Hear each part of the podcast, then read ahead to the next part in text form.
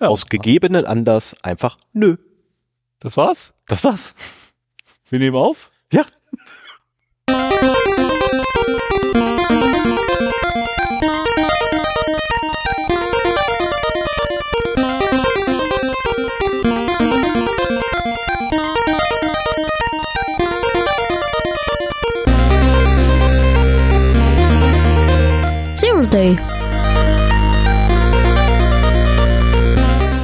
Podcast für Informationssicherheit und Datenschutz.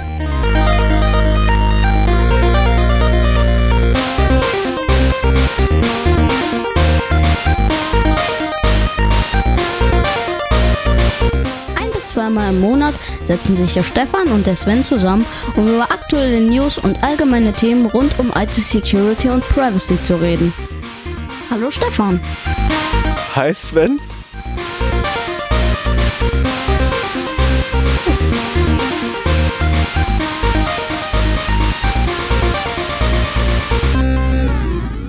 Einen wunderschönen guten Morgen, einen wunderschönen guten Abend, eine wunderschöne gute Nacht. Wie ihr alle jetzt gerade frisch mitgehört habt, hat äh, Sven eine kosmetische Operation über sich ergehen lassen. Er hat seine Stimmbänder straffen lassen. Und weil das ja nicht ausreichend ist, ähm, hat er auch gleich noch seine Kopfgröße oder beziehungsweise seinen, sein, sein, wie nennt man das denn hier, die Pipe, ähm, also die, die Luftröhre selber noch ver, äh, verkleinern lassen, damit auch die Tonlage wirklich passt. Und deswegen klingt jetzt anders. Hallo Sven, du Hallo Schocker. Stefan. Ich klinge wie immer. Nein. Äh, nachdem du mein Intro vor ein paar Folgen mal äh, gehijackt hast, dachte ich mir, ich mache auch mal was Neues mit dem Intro. Und äh, da mein Sohn auch auf dem Weg zum begeisterten Podcaster ist, äh, habe ich ihm angeboten, mal das Intro einzusprechen, so dass wir heute mal ein anderes Intro haben. Ja, ich, ich, äh, also schade eigentlich, dass man es nicht gesehen hat. Ich war sichtlich geschockt. ja, das war Also eigentlich bin ich ja der König der Scherze und ich dachte allein schon mit dem Vorintro wär's, also mit, nein, das Vorintro ist mir gelungen. Aber äh, nee, das ist, äh, ja. Nee, das, der war gut. Kriegst du wieder. das kriegst du wieder. So, ich muss jetzt nur fürs äh, Outro das richtige Stück hier reinladen, damit wir dann nicht nochmal die Stimme hören und vor allen Dingen, damit wir es auch durchspielen können. Ja, aber da hast du ja noch haufenweise Zeit für. Ich meine, das dauert jetzt locker nochmal drei, vier Stunden, bis überhaupt mal das, das Outro kommt. Das kommt drauf an, wie lange dein dein Thema dauert diesmal. Das weiß ich nicht. Aber Das dein, hängt auch dein mit Intro war überraschend kurz. Also mein, mein Thema, äh, nein, die Länge des heutigen Themas hängt ganz davon ab, wie diskussionsfreudig Sven ist. Oh, na, bin ich mal gespannt. Ja, Ja, machen wir einfach mal mit der Hausmeisterei los. genau. Fangen wir an mit der Hausmeisterei. Äh, Ähm, ich habe mir als erstes aufgeschrieben ein Hallo an alle neuen HörerInnen. ja. Denn ähm, komischerweise, immer wenn wir mal einen Monat keine Folge aufnehmen, haben wir die meisten Abrufzahlen. Und ich, ich sage, äh, wir sollten einfach aufhören, grundsätzlich zu veröffentlichen. Dann schießen wir durch die Decke. Nein, also es ist wirklich so, dass wir im letzten Monat unsere Abrufzahlen äh, verdreifacht haben. Und ich vermute, das hängt damit zusammen, dass wir bei Digital Courage in der Presseschau äh, verlinkt worden sind mit unserem Podcast äh, nach den Big Brother Awards, wo wir ja jedes Jahr unsere Sommer Sondersendung machen, ähm, haben die einen Pressespiegel eine Woche später auf die Webseite gestellt und äh, da sind wir verlinkt worden. Ich kann mir keinen anderen Grund vorstellen, warum das jetzt plötzlich so sprunghaft angestiegen ist. Also normalerweise haben wir ein ganz langsames Wachstum, das stetig ist, aber keine großen Sprünge macht. Und wie gesagt, diesmal im Juni haben wir unsere Abrufzahlen mal eben verdreifacht. Und das war für mich mal ein Grund, die neuen HörerInnen zu begrüßen und ein bisschen was äh, zu erzählen, was denn hier in diesem Podcast überhaupt Sache ist. Ähm, wir sind zwei ehemalige Kollegen, mittlerweile Freunde, die guck mich nicht so, also ich glaube zumindest. Mittlerweile. Nein, die ähm, vor sieben Jahren mit dem Podcast angefangen haben. Stefan ist, äh, genau, Stefan ist Qualitätsmanager und in der Qualitätssicherung tätig, wenn ich das richtig sehe, auch in deinem jetzigen Job, Ex-CISO, Ex-Datenschutzbeauftragter. Ex-Tester, Ex-Testanalyst, Ex-technischer Testanalyst, Genau. Ex-Testmanager. Ja, das habe ich schon. Ah, nee. Äh, nee, also äh, bin ich ja trotzdem. In der also dann, dann Qualitätsmanagement für Software tätig, ganz grob im Allgemeinen. Ähm, vieles davon hat sich erst ergeben in der Laufzeit unseres Podcasts hier. Ich bin mittlerweile Cybersecurity Consultant, ähm, beschäftige mich auch beruflich nur noch mit dem Thema. Das war zu den Zeiten, als wir angefangen haben, auch noch so ein, ein privates Steckenpferd und beruflich so ein bisschen bei mir. Und äh, ja, seit sieben Jahren berichten wir über IT-Security und Privacy-Themen in unserem Podcast. Wir haben so eine feste Struktur da drin. Auch Technik? Ja, wir haben auch Stefan technisch, auch Technik, ich nicht. Nee, ab und, ab und zu, ab und zu hast du auch mal was. Ich meine, sorry, aber Winget hat jetzt nichts mit. Nee, das war für mich ein Security-Thema, weil man damit eben äh, das Aktualisierung, die Aktualisierung von Softwarekomponenten auf seinem Rechner äh, sehr gut automatisieren kann. Und das ist für mich ein Sicherheitsthema. Naja, auf jeden Fall haben wir eine feste Struktur. So am Anfang steht die Hausmeisterei, wo wir über alles Mögliche rund um unseren Podcast und äh, teilweise auch um uns erzählen. Ähm, das kann man notfalls überspringen. Wir haben Chaptermarks. Das traue ich noch zu. Achso, Entschuldigung, tut mir leid. Ähm, wir haben dann Datenverluste, wo wir halt von ja für uns relevanten ähm, Data Breaches erzählen, die halt in der Welt der IT passiert sind in dem Zeitraum seit der letzten Sendung und allgemeine News rund um IT-Security und Privacy, die da noch dahinter kommen. Und dann gibt's meistens ein Thema. Wir wechseln uns immer ab. Immer einer ähm, bereitet ein Thema vor, das wir hier vorstellen, aus den verschiedensten Bereichen. Das ist halt auch immer das Thema, ähm, das man im Podcatcher dann sieht.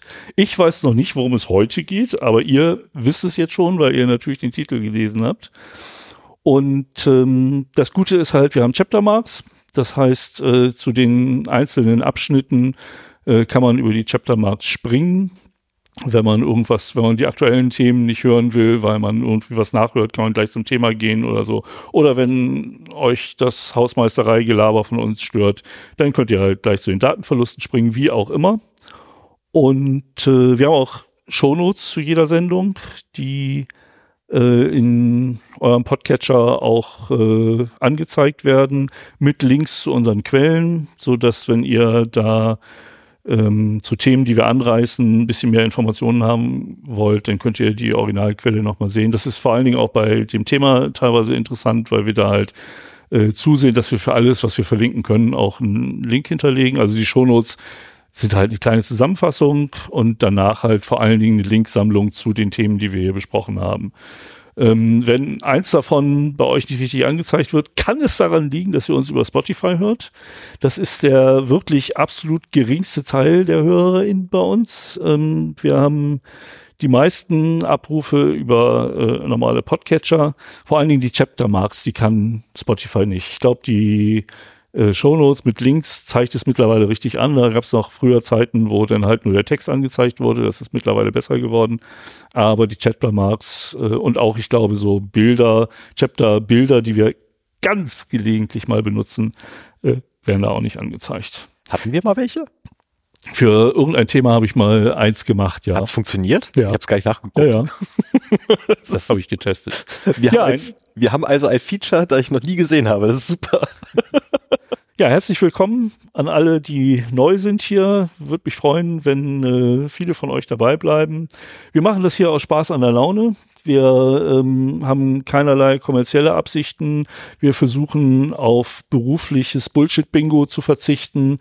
Ähm, wir machen diesen Podcast, wie uns die Schnauze gewachsen ist. Wir sind zwei relativ unterschiedliche Typen. Ich finde, davon lebt dieser Podcast auch. Und ähm, haben weiterhin seit langer, langer Zeit Spaß daran und ziehen es deswegen auch durch, weil es ist auch einiges an Arbeit, muss ich sagen.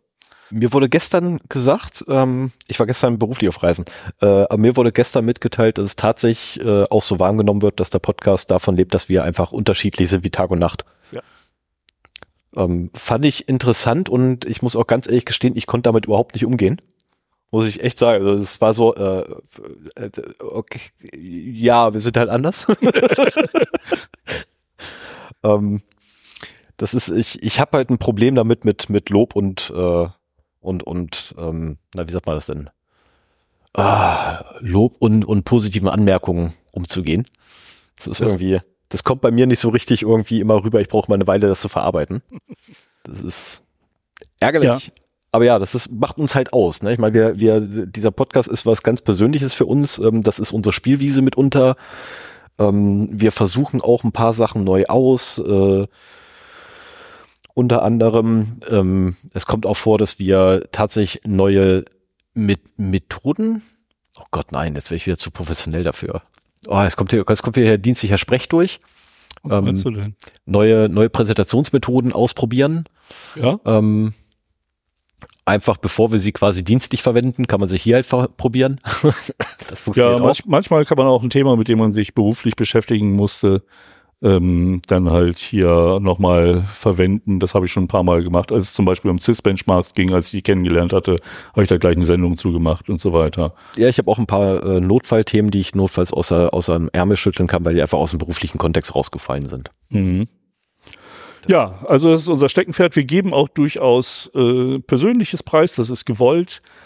Ähm, für uns ist, ich glaube, das spreche ich auch für dich, äh, ein Podcast, also so dieser typische deutsche Laber-Podcast, den es, glaube ich, hauptsächlich auch in Deutschland hier gibt. Ähm, ich sage da immer zu, das ist wie passive Teilnahme an einem Gespräch unter Freunden. Ja. Ähm, ich habe viele Podcasts, die ich mir anhöre, ähm, die es auch schon lange gibt.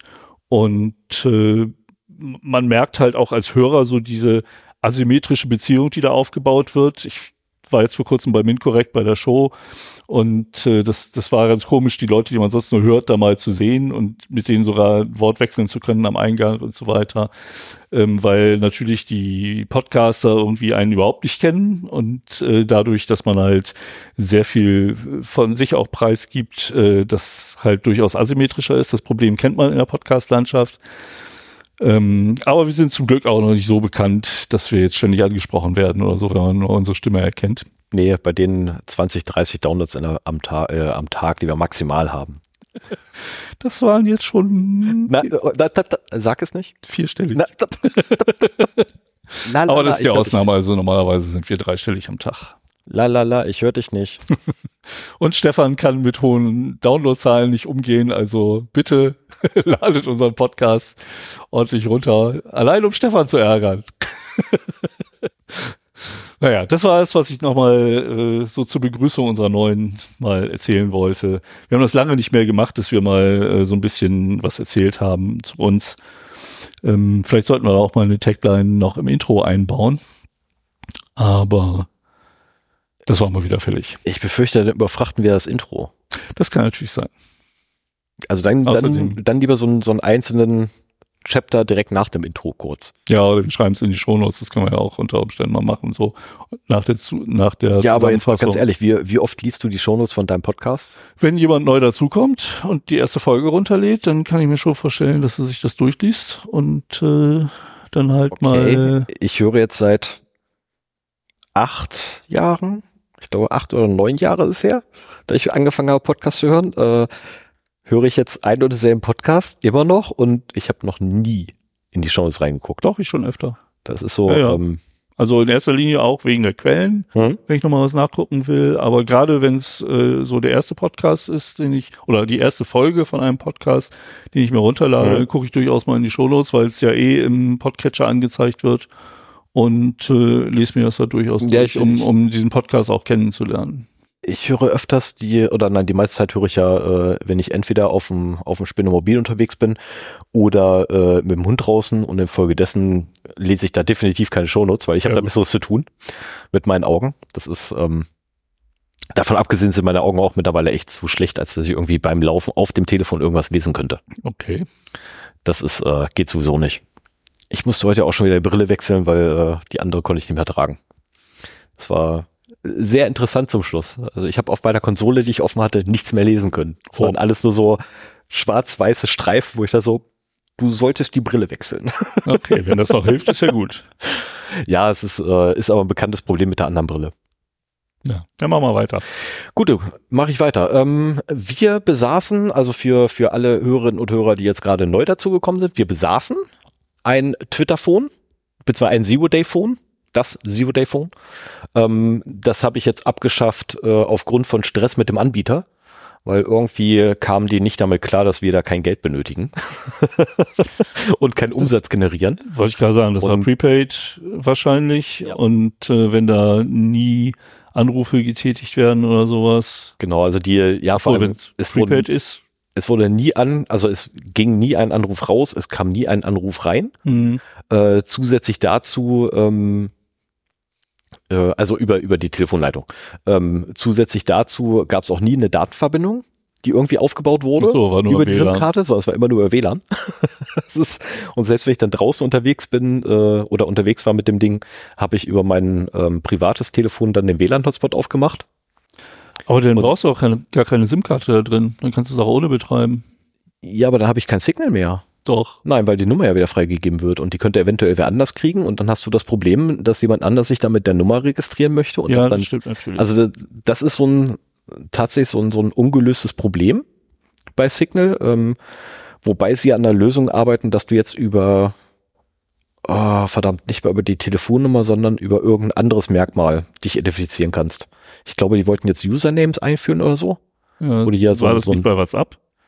Nee, ich bin der Meinung, das war Signal. Okay. Auf jeden Fall, Signal ist halt auch einer der Gründe, warum wir das hier überhaupt vorstellen, denke ich mal, weil damit auch unsere Signal-Nummer, die wir sonst immer äh, angegeben haben, noch in den Kontakten, oder muss ich dann auch noch von der Webseite runternehmen, äh, damit nicht mehr funktioniert und wir über Signal nicht mehr erreichbar sind. Richtig. Äh, die zwei, drei Hörer, die sollten Sie gerade zuhören, ganz genau wissen, dass Sie gemeint sind. Ähm, ihr kriegt in den nächsten Tagen nochmal über die alte Nummer eine Nachricht mit einer neuen Telefonnummer.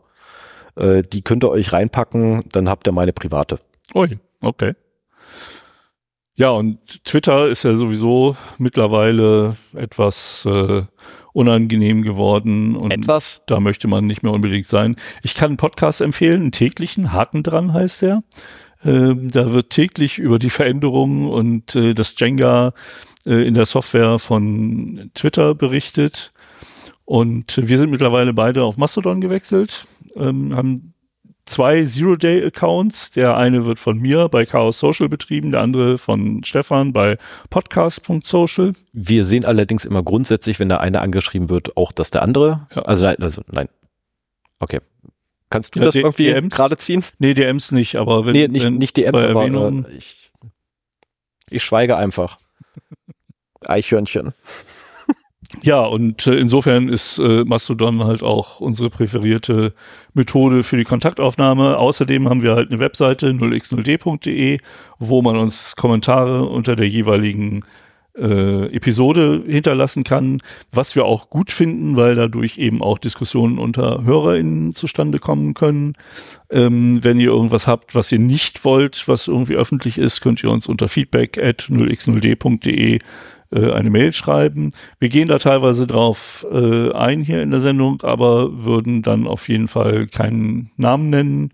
Es sei denn explizit darauf auf, äh, dazu aufgefordert worden. Genau. Und wenn drin steht, dass wir auch das gar nicht erwähnen sollen, dann machen, Dann wir, machen wir auch das. gar nicht. Ja. Das ist, ähm, also wir können sogar verklausulieren, was in E-Mails drin steht. Das kann ich. ähm, genau, dann gab es noch, äh, oder nee, ich greife kurz vor. Äh, zwei Sachen, äh, zwei Punkte muss ich kurz vorwegnehmen. Ähm, das erste, ich habe eine neue, niegelneue Räusper, die jetzt einfach mal ist. ja, super, das kann man jetzt gar nicht verstehen. Mal, sprich, sag's nochmal. Genau, also ich habe jetzt eine niegelnagelneue eigene Räuspertaste, nachdem Sven mich äh, tatsächlich von sein überzeugt hat. Die war einfach geil. Und äh, ja, ich habe es mir jetzt auch geholt. Ähm, Und auch vom Podcastgeld. genau, wir, danke vielmals dafür.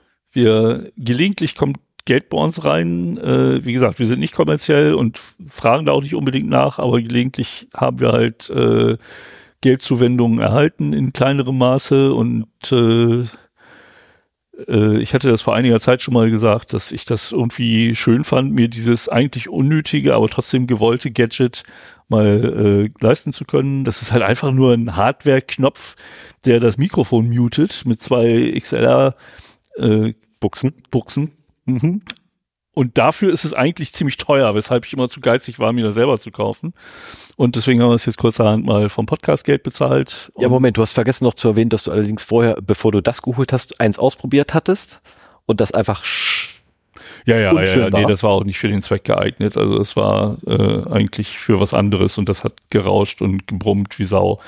Und das Ding ist halt extra dafür da. Es ist äh, Es hat vor allem geknarzt, das Ja. war das Problem. Der Rollis Mic Mute MM11 Pro, kann ich ja nochmal verlinken, falls irgendjemand selber Podcast macht und äh, sowas sucht. Kostet 90 Euro.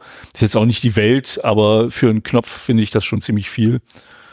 Und äh, war mir aber ein Bedürfnis, dass ich halt mal husten kann, ohne dass es gleich auf meinem Mikro drauf ist oder auch wenn ich was trinke und dran denke, so wie eben nicht, äh, kann ich das halt auch ausblenden. Genau, es ist übrigens äh, ein Mute-Taster für kabelgebundene Mikrofone, Genau. wie auf dem Label draufsteht. Ich habe den Originalkarton heute mit. Ähm, so, dann nächster Punkt. Äh, Zucker ist böse, ich liebe Zucker, habe ich mir aufgeschrieben. Und zwar habe ich festgestellt, dass mein Zuckerkonsum ähm, exorbitant ist. Äh, gut, das ist für Sven jetzt definitiv nichts Neues. Nee. Für meine, für meine Mitbewohner mit Sicherheit auch nicht und für meine Arbeitskollegen auch mit Sicherheit nichts Neues. Und meine Freunde und Verwandten mit Sicherheit auch nicht. Aber ähm, ich habe erfahren, 50 Gramm pro Tag ist das empfohlene Maximum an Zuckerzufuhr. Ähm, ich liebe Zucker ohne Ende. Lakritze futter ich für mein Leben gerne. Sven auch. Es ist schwer, diese 50 Gramm nicht zu überschreiben, äh, nicht zu überschreiten, habe ich festgestellt, weil beispielsweise eine Dose, äh, eine Dose Cola da schon drüber ist. Ähm, oder, nee, wobei die Dose Cola glaube ich noch nicht, aber ein Energy Drink. Also eine Dose Energy Drink ist da maßlos drüber. Ja. Ähm, und man mag es nicht glauben, die meisten Fruchtsäfte ebenfalls. Also wenn du so eine halbe, halbe Flasche von irgendeinem Fruchtsaft trinkst, bist du da drüber und wenn du den vom Bäcker nimmst, ne, diese Rotkäppchen, Rotbäckchen, Ding sie, ähm, dann bist du maßlos drüber, weil das Zeug ist quasi Zuckerwasser. Ähm, genau, äh, Formatierung machen wir gleich im Anschluss. Ähm, du musst noch Enter drücken. Damit Ja, dann das mach mal weiter. Ich bin hier ja, ich sag's nur. dabei. Äh, so, genau, das war das zum Zucker. Ähm, passt, nee, also letztendlich achtet auf euren Zuckerkonsum. Ähm, ich fand das sehr erschreckend tatsächlich, weil ich dann einfach mal drauf geachtet habe, wie viel Zucker ich zu mir nehme und das ist ähm, viel und ich habe schon ziemlich viel Zucker in meinem Leben ersetzt. Ähm, Also wir aber haben ja beide auch ein kleines Kind zu Hause und wollen ja auch nicht, dass das zu viel Zucker zu sich nimmt. Und ich habe vor dem Hintergrund auch schon äh, mehrfach geguckt, was so die ganzen Säfte und Softdrinks an Zucker beinhalten. Das Mhm. ist verdammt viel. Ähm, es gibt mittlerweile, jetzt muss ich sogar für Coca-Cola Werbung machen, aber ich habe äh, eine koffein- und zuckerfreie Cola gefunden, die wir halt ab und zu im Haus haben, weil mein Kleiner halt auch auf Zucker, äh, nicht auf Zucker, sondern auf Cola steht. Und aber es ist gar nicht so einfach, wenn man Softdrinks ohne Zucker haben will, hat man eine sehr geringe Auswahl. Ich äh, ja, die ganzen Ersatzstoffe sind auch nicht so das Wahre. Davon ja, das ist halt die andere Sache dabei. Ja, ja. Ne, das ist, äh, also entweder man macht sich die Bauchspeicheldrüse kaputt oder man schädigt seine Leber zusätzlich, weil die belastet ist, oder, oder, oder. Ich bin jetzt auf gerade in dieser heißen Zeit. Wir, ich mache abends irgendwie zwei Liter Fruchttee, lass den abkühlen, stelle ihn in den Kühlschrank Cool. und hab dann für den nächsten Tag halt für Ja. alle was zu trinken und äh, das mögen auch alle. Aber zwei Liter ist ein bisschen wenig. Ich habe nicht mehr Karaffen und ich habe auch nicht Bock mehr zu machen.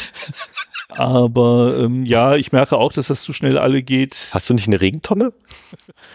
Regentonne und Nein, es ist, also es ist ideal, ne? Es ist günstig, es schmeckt gut, es erfrischt, äh, es löscht, löscht den Durst und es ist komplett Zucker und sonstiges frei. Ähm, das kann ich nur empfehlen. So. Also das Problem ist ja nicht, dass da Zucker drin wäre, sondern das Problem ist eigentlich, dass Zucker noch zusätzlich zugesetzt ist. Na, weil beispielsweise ein Apfel enthält auch Zucker. Das ist ja, ne, und wenn du Fruchttee machst, dann hat er auch noch Zucker drin, zwangsläufig, aber es ist nicht zusätzlich noch zugesetzter Zucker. Ja. Das ist der Knackpunkt. So, aber kommen wir jetzt tatsächlich zum großen Thema der Hausmeisterei. Ähm, wobei es sind zwei Themen. Letzte Woche, oh Himmel, ich weiß gar nicht mehr, wann das war. Letzte oder vorletzte Woche gab es eine, eine etwas über dreistündige Downtime unseres Servers. Äh, ich glaube, drei oder vier Stunden habe ich ihn runter vom Netz nehmen müssen. Äh, aufgrund von Wartungsarbeiten. Äh, die sind schon ewig lange angekündigt gewesen und es wurde einfach nie der richtige Zeitpunkt gefunden. Dann sollte es sein, Äh, am 19.05. da hat mir allerdings dann der Techniker abgesagt äh, aus Gründen und äh, die Folgewoche davon, ich glaube, das war die Folgewoche oder 14 Tage später oder so, äh, kriegte ich auf einmal mit im Laufe des Tages einen Anruf so, hey, äh, jetzt habe ich Zeit dafür. Weshalb ich also schnell zum Server rennen musste und den Server offline setzen musste. Und dann habe ich auch Sven angeschrieben, äh, dass ich den Server offline genommen habe und der keine Panik kriegen muss, dass irgendwas passiert wäre. Äh, Hintergrund dessen ist, wir haben ein äh, BIOS-Update gekriegt. Das war halt seit Ewigzeiten überfällig. Ähm, ist nicht wirklich wild, weil für uns nichts dabei ist, was irgendwie Relevanz hätte. Aber es sind halt ein paar äh, äh, Security-Patches mit drin gewesen, etc. Muss ja auch mal sein. Was mich immer wieder fasziniert, ist, dass du vorbei an sämtlichen Support-Hotlines äh, Zugriff auf die Mitarbeiter. Musstest du das jetzt verraten? Jetzt mal ernsthaft, wenn unser, wenn unser Dienstleister das jetzt hört, Ja, so, dann, guckt er, nicht. dann guckt er nach, welcher Mensch zufälligerweise an meinem Server war. Und dann krieg ich wieder auf den Sack dafür, weil der gute, nee.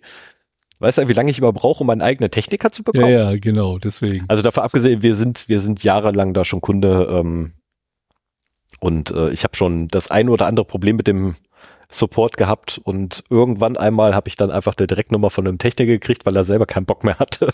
Dann hatte der Techniker verloren. Äh, nee, er hatte nicht verloren, sondern er hat er gewonnen, weil ich einfach meine, meine Probleme halt viel schneller lösen konnte. Und Du dadurch habe ich gewonnen. und dadurch habe ich dann, nee, dadurch habe ich dann einfach weniger Stress gemacht. Der hatte einfach keinen Bock mehr von mir zusammengeschissen zu werden. Weil ich dann, ja, irgendwie, wenn du drei Tage in der, in der Support-Hölle drin hängst, dann hast du irgendwann einfach keinen Bock mehr. Und dann kommt leider so ein kleiner Techniker um die Ecke, der aus Versehen ans, an das Telefon geht, wo ich dran hänge, mit drei Tage Aggression angestaut oder Frust angestaut. Und das entlädt sich dann leider, weil natürlich kommt dann eine blöde Frage von ihm oder, oder was ich ja, ein blöder Kommentar auch noch. Ne, irgendwie so blöd zu verwegen, ja, das hätte man aber auch vorher machen können, ne?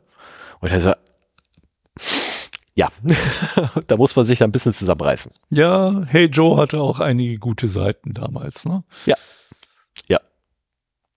Nee, aber das, ähm, das war ein, ein schönes Erlebnis. Also es ging auch relativ zügig. Das Problem war nur, dass hinterher auch noch die, äh, das Raid, äh, was wir da fahren, auch nochmal komplett überprüft werden musste. Und das hat einfach ewig gedauert.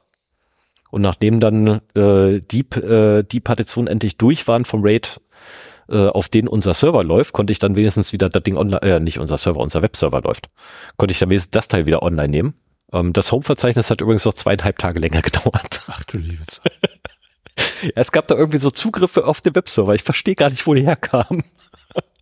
Das war, äh, ja, passiert. Äh, ein Resync vom RAID dauert einfach Zeit. Ähm, ich habe zu Hause 20 Terabyte. Äh, das macht keinen Spaß. Mhm. Das macht wirklich keinen Spaß. Äh, Ja. Dann Wenn, Resync. man, wenn man in Terabyte Größenordnungen auch so privat vorstößt, dann sind Kopieraktionen irgendwann sehr zeitintensiv. Ja, wenn ein RAID-Aufbau oder RAID-Synchronisierung mal einfach ein Kopiervorgang wäre. Nein, es dauert noch länger. Mhm. Ähm, so, und dann kommen wir jetzt zu dem, was am Samstag passiert ist. War am Samstag war unser Server auch down. Und zwar, also gefühlt den gesamten Tag. Äh, von morgens bis irgendwann, nicht Samstag bin ich bescheuert, am Sonntag. Ähm, gefühlt von morgens um sechs bis abends um, ich glaube, kurz vor Mitternacht bin ich ins Bett. Ich bin mir nicht mehr ganz sicher. Ich müsste nachgucken, wann ich die letzte Änderung gemacht habe. Ähm, und zwar Hintergrund ist, am 10.06., also den Samstag, gab es das Release von Debian 12. Was bedeutet, dadurch, dass wir ja Informationssicherheit und Datenschutz hier ganz groß schreiben und immer sagen, updatet eure Systeme, haltet eure Betriebssysteme aktuell und ne, seht zu, dass ihr möglichst vorne auf der Upda- Update-Welle mitfahrt. Nicht ganz vorne, dass ihr Bleeding Edge seid, weil da ist Ich wollte gerade sagen, wenn das am 11., Aber- wenn das am 10. rausgekommen ist, äh, ist das noch verdammt früh. So, aber am 11. wurde das offizielle Release, ja doch, am 11. wurde das offizielle ähm, Release freigeschaltet. Also am 10. wurde es released, dann gibt's allerdings noch die, bei Debian ist dann ja dieser ganze Rattenschwanz dran, dass die ganzen Repositories umgestellt werden müssen, die ISOs müssen noch gebaut werden, jada, jada, jada. Und das dauert einfach mittlerweile bei denen tatsächlich fast einen Tag. Und ähm, ja, am 11. habe ich dann morgens nach der nachdem ich dann die Hunderunde hinter mir hatte und ich glaube, das Frühstück ist auch durch gewesen. Also sobald ich mich dann dran erinnert habe, äh, an Rechner gesetzt und habe das Upgrade durchgeführt. Mit tatsächlich extrem guter, guten Erfolg.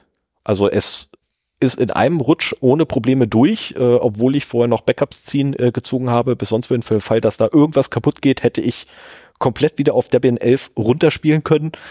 Ich hatte sogar die gesamte Paket, äh, nein, ich habe sie immer noch. Ich habe sogar noch die gesamte Paketliste. Ich habe alle Config-Dateien, alles gesichert. Ähm, und siehe da, ich brauchte die gar nicht. Also wirklich null, weil das funktionierte einfach. Gab jedoch zwei winzig kleine Knackpunkte. Erstens, WordPress wollte auf einmal nicht mehr funktionieren. Der hat einen, äh, äh, WordPress selber hat einen internen Fehler geworfen, wenn man versucht hat, die Seite aufzurufen. Hintergrund war, ähm, wir auch, haben einem, auch wenn man nicht authentifiziert war? Auch wenn man nicht authentifiziert war. Einfach nur der Aufruf von der Okay. Seite hat gereicht. Äh, Hintergrund war allerdings, äh, ein Plugin war nicht in der Lage, mit äh, PHP 8.2 zusammenzuspielen. Ja, Git Repository rausgesucht, mal eben die aktuellste Version gezogen, läuft. Das geht wieder. Ähm, ich weiß, also noch weiß ich das, frag mich in der Woche und ich weiß es nicht mehr, aber noch weiß ich sogar, wie man äh, Plugins bei WordPress auf der Kommandozeile ähm, oder über die Kommandozeile deaktiviert, ohne jeglichen Zugriff zu irgendeinem Admin-Tool zu haben. Mhm, mhm. Das ja, das sind immer so die, die Notfallmaßnahmen, Genau. die man zu, zum Glück im Internet findet, wenn man sie sucht. Yep. Ähm, äh, da würde ich dich dann nur bitten, das Plugin ist deaktiviert und darunter, äh, nein, oder darüber, also wenn du in der Plugin-Übersicht guckst, ist da zweimal dasselbe Plugin mit zwei unterschiedlichen Versionen und das eine davon ist deaktiviert, das könntest du mal löschen. Ich habe Ja, nicht beziehungsweise ich werde ich werde es wieder aktivieren, sobald das. Nee, das äh, kannst du nicht mehr, de- äh, nicht mehr aktivieren, weil die Version einfach nicht funktioniert. Ich habe die neueste Nein. Version installiert.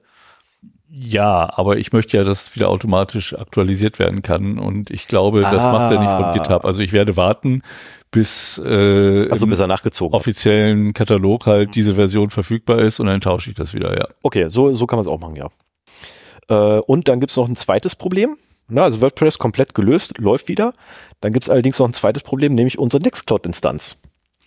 Die hat mehr als ein Problem gehabt, äh, angefangen von OP-Cache war nicht konfiguriert äh, oder nehmen wir harmlosere Sachen, ähm, FPM war nicht funktionsfähig aus irgendeinem Grund. Äh, alles gelöst soweit, alles super, alles spitzmäßig, aber WebDAV funktioniert mal gar nicht. Also sprich, unsere, äh, unsere Nextcloud-Clients können nicht mehr auf, äh, auf unsere Nextcloud-Instanz zugreifen, weil wir die wunderbare Fehlermeldung kriegen, ähm, HTTP-Code 400, Bad Request, Authentication failed, no, DD, no DTD found. Weißt du, was es ist? Ähm, ah, das DTD ist eine, ähm, ist, ein, ist, ein, ist, ein, ist eine Beschreibungsdatei für XML. Ähm, ich weiß nur nicht, woran das liegt. Also mittlerweile gehen mir wirklich die maximalen Ideen aus. Äh, ich habe alles soweit hingebogen, alles funktioniert super, nur das gar nicht. Ähm, gut, wir können auch über die Web-Oberfläche aktuell keine Dateien anlegen. wo Vielleicht verstehe, warum. ist das wirklich das Problem, dass die Version so frisch ist und Nextcloud Nee, ich habe bei Mastodon das auch reingeschmissen und da gibt's Leute, die haben ein Upgrade durchgeführt auf 12 und bei denen funktioniert's. Oh, okay. Also ich bin mir noch nicht sicher, was das ist. Na, also eventuell irgendein Plugin, was da oder beziehungsweise irgendein Modul, was da schief läuft oder so. Ich, ich weiß es nicht. Wobei ich eigentlich schon haufenweise Sachen rausgeschmissen habe und äh, umkonfiguriert habe. Ich habe auch die, die, ähm, die, den Virtual Host selber komplett neu konfiguriert. Also die, die Config-Dateien für den Virtual Host komplett neu geschrieben. Ähm, auch das äh, ohne Erfolg. Also ich bin da mittlerweile ein wenig ratlos, muss ich ganz ehrlich gestehen. Ähm, vorhin bin ich doch auf die einfachste Lösung von allen gekommen. Die Berechtigung. Kontrollierst du die mal? Ja, es waren zwei, drei Berechtigungen falsch gesetzt. Äh, die habe ich dann richtig gemacht, aber es funktioniert trotzdem noch nicht. Ähm, Also wir, wir haben ja glücklicherweise einige Techies in unserer Hörerschaft. Wenn da jemand eine Idee hat, immer gerne bei uns melden. Wir nutzen die Nextcloud halt zum Dateienaustausch hier für unsere Audiodateien. Ne? Wir, wir nehmen die halt mit äh, Reaper und Ultraschall auf und äh, Stefan exportiert die. Ich brauche die dann, um die in Auphonic zu schmeißen. Und dann werden die halt auch wieder über die Nextcloud ausgetauscht, damit sie auf den Webserver kommen. Das wird auch anders gehen. Insofern wird auch morgen diese Folge regulär erscheinen. Aber es ist natürlich deutlich angenehmer, wenn sich vorne direkt von der Nextcloud die Dateien ziehen kann und die da auch wieder zurückschreiben kann, ähm, als dass äh, wir das hier irgendwie manuell machen. Zumal ich darüber auch meistens meine Vorbereitung mit synchronisiere. Mhm. Aber das ist zum Glück heute nicht notwendig gewesen. Juti, dann würde ich sagen, kommen wir zu den Datenverlusten und damit zu einem sehr spaßigen Thema.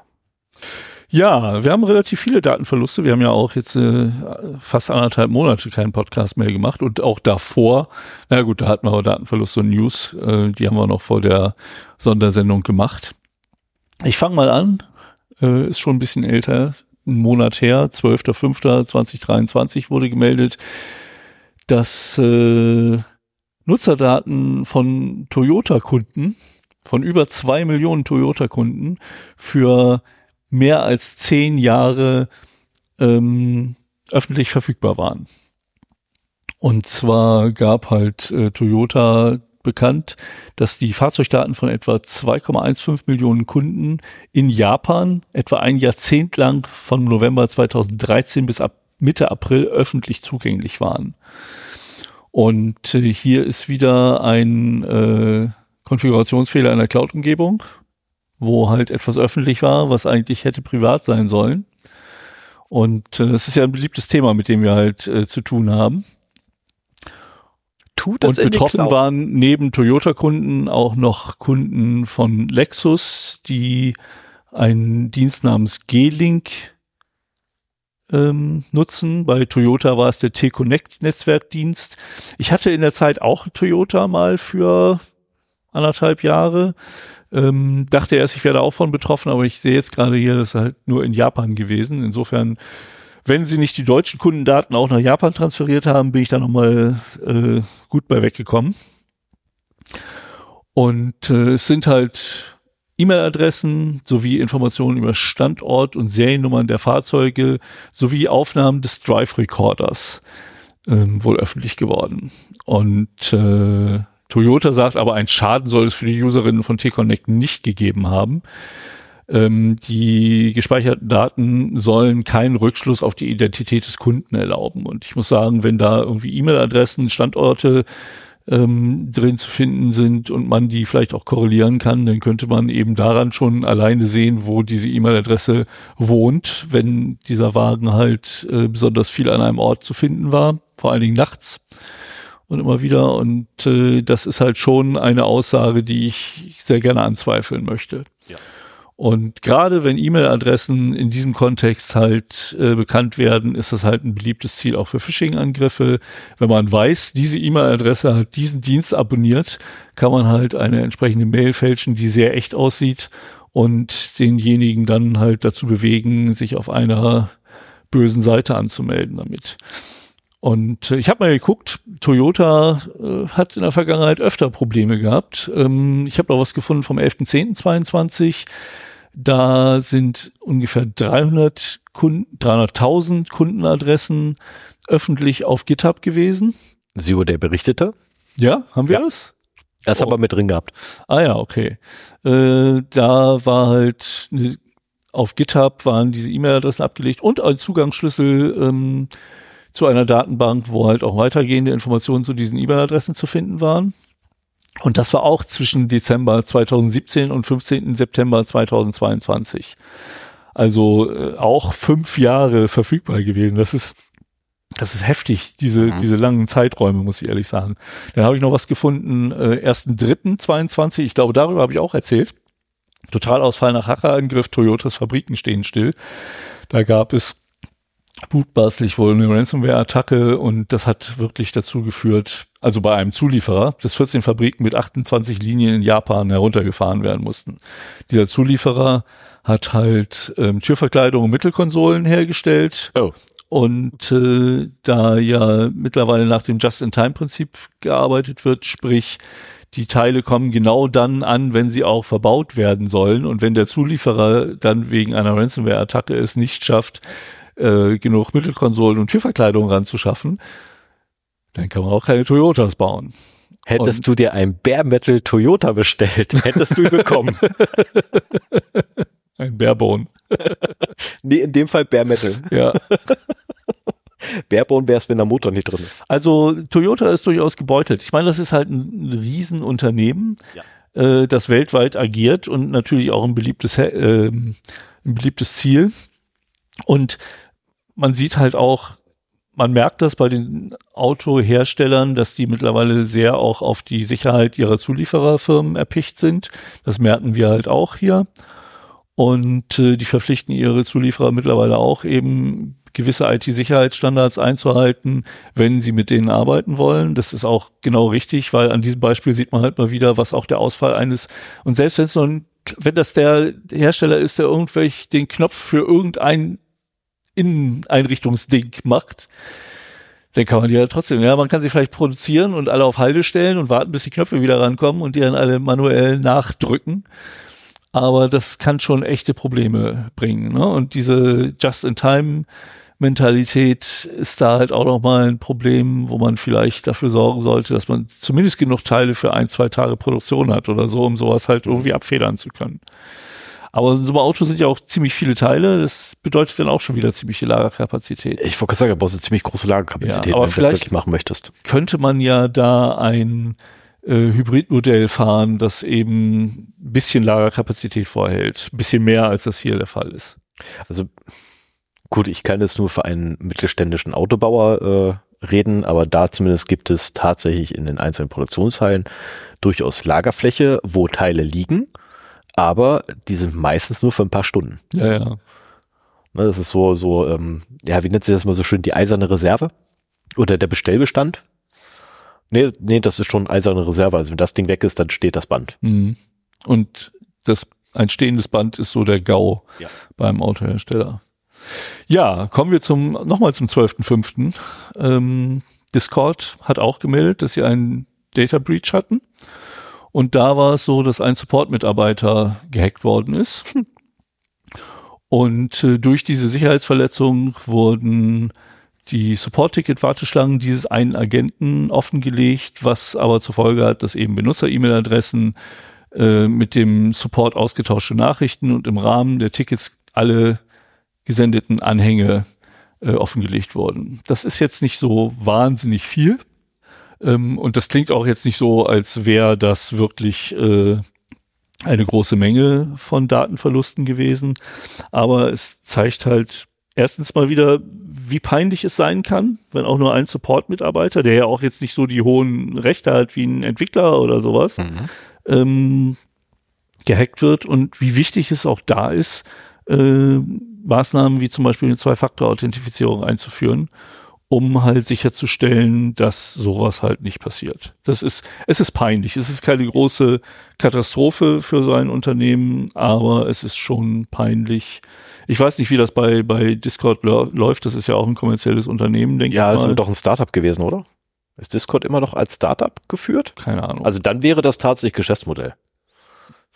Das ist also bei Startups gehört da tatsächlich die Vernachlässigung für Informationssicherheit zum Geschäftsmodell.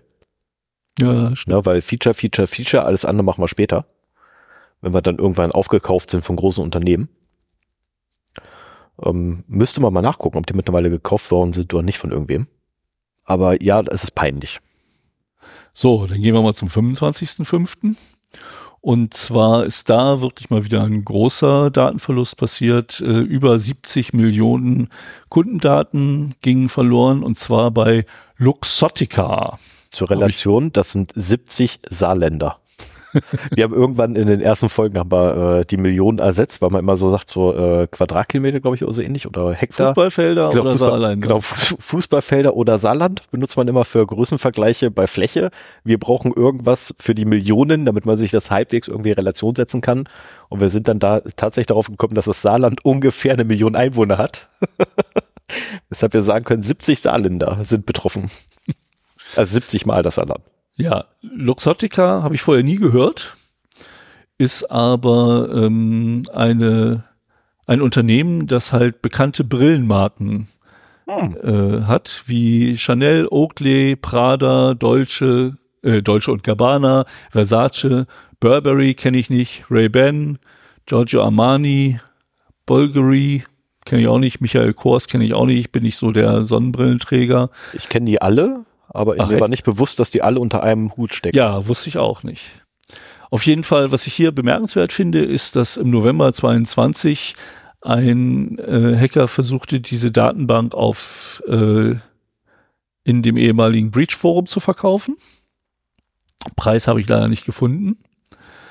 Ähm, das ist allerdings, vielleicht hat er zu viel verlangt oder es war kein Interesse da. Auf jeden Fall 30. April und 12. Mai wurden die Kundendaten von Luxottica dann kostenlos in verschiedenen Hacking-Foren angeboten. Und das ist auch eine Sache, die ich immer wieder erzähle, so von wegen, irgendwann kommen diese Data Breaches eben auch ähm, ans Licht. Also sei es, weil es Ransomware ist, die mittlerweile alles veröffentlichen, wo man nicht bezahlt, oder sei es, weil das eben ein, ein Hack des Unternehmens ist und äh, diese Daten, wenn sie irgendwann uninteressant werden für Hacker, noch zur ja, persönlichen Darstellung genutzt werden und dann eben kostenlos angeboten werden.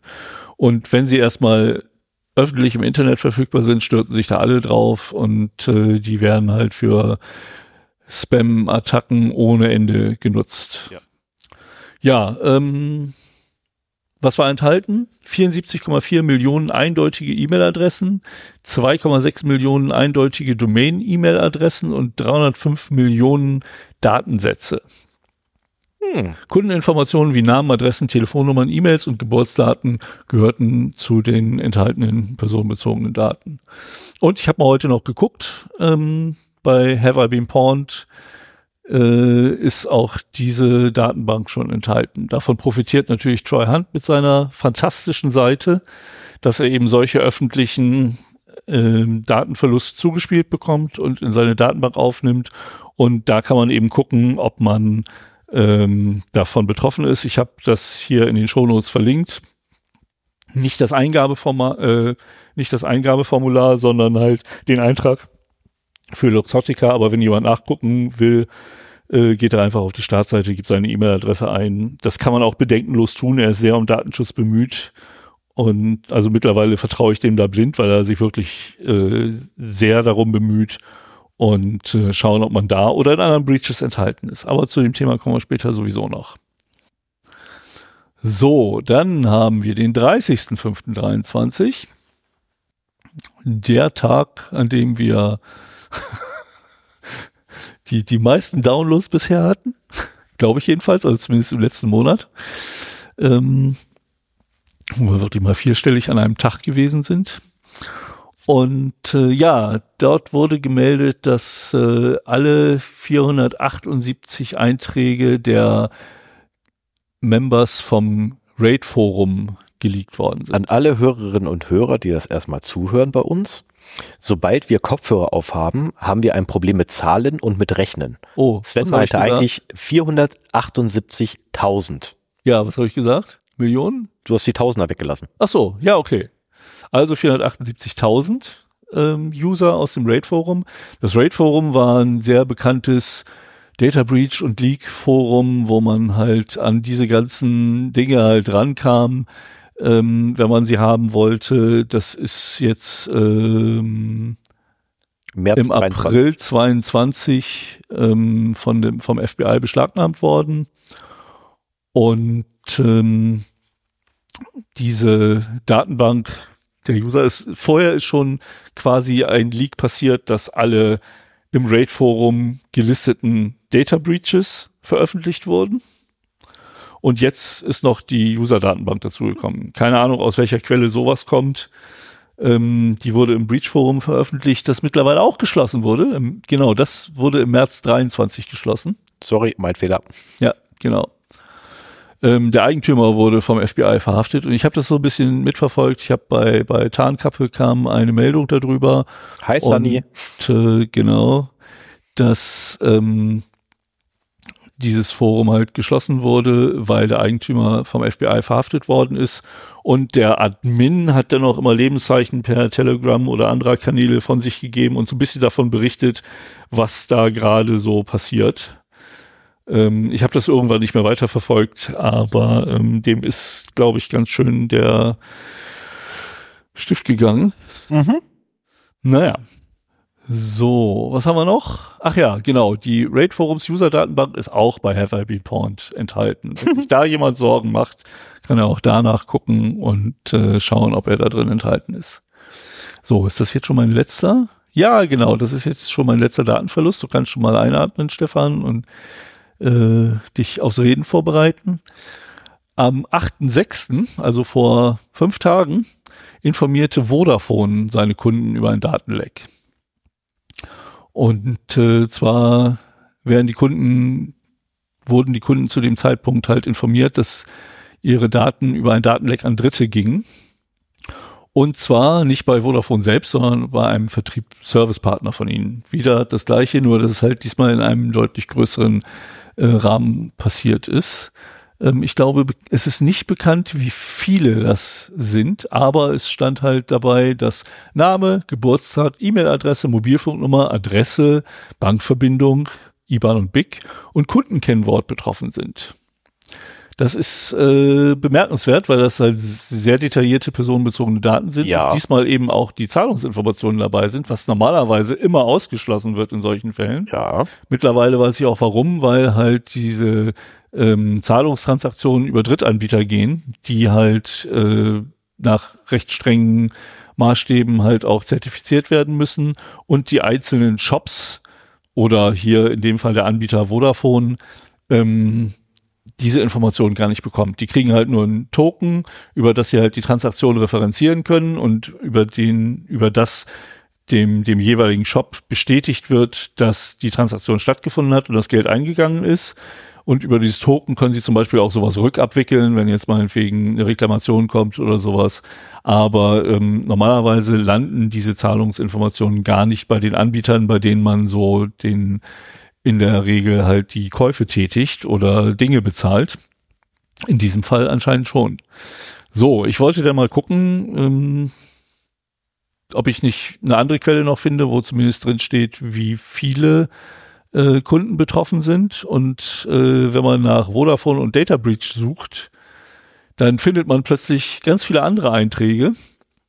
Zum Beispiel äh, in Italien ist am 2.11.22 sind äh, 295.000 Dateien mit insgesamt 310 Gigabyte äh, Daten abhandengekommen, die halt von einem Hacker verkauft werden sollten.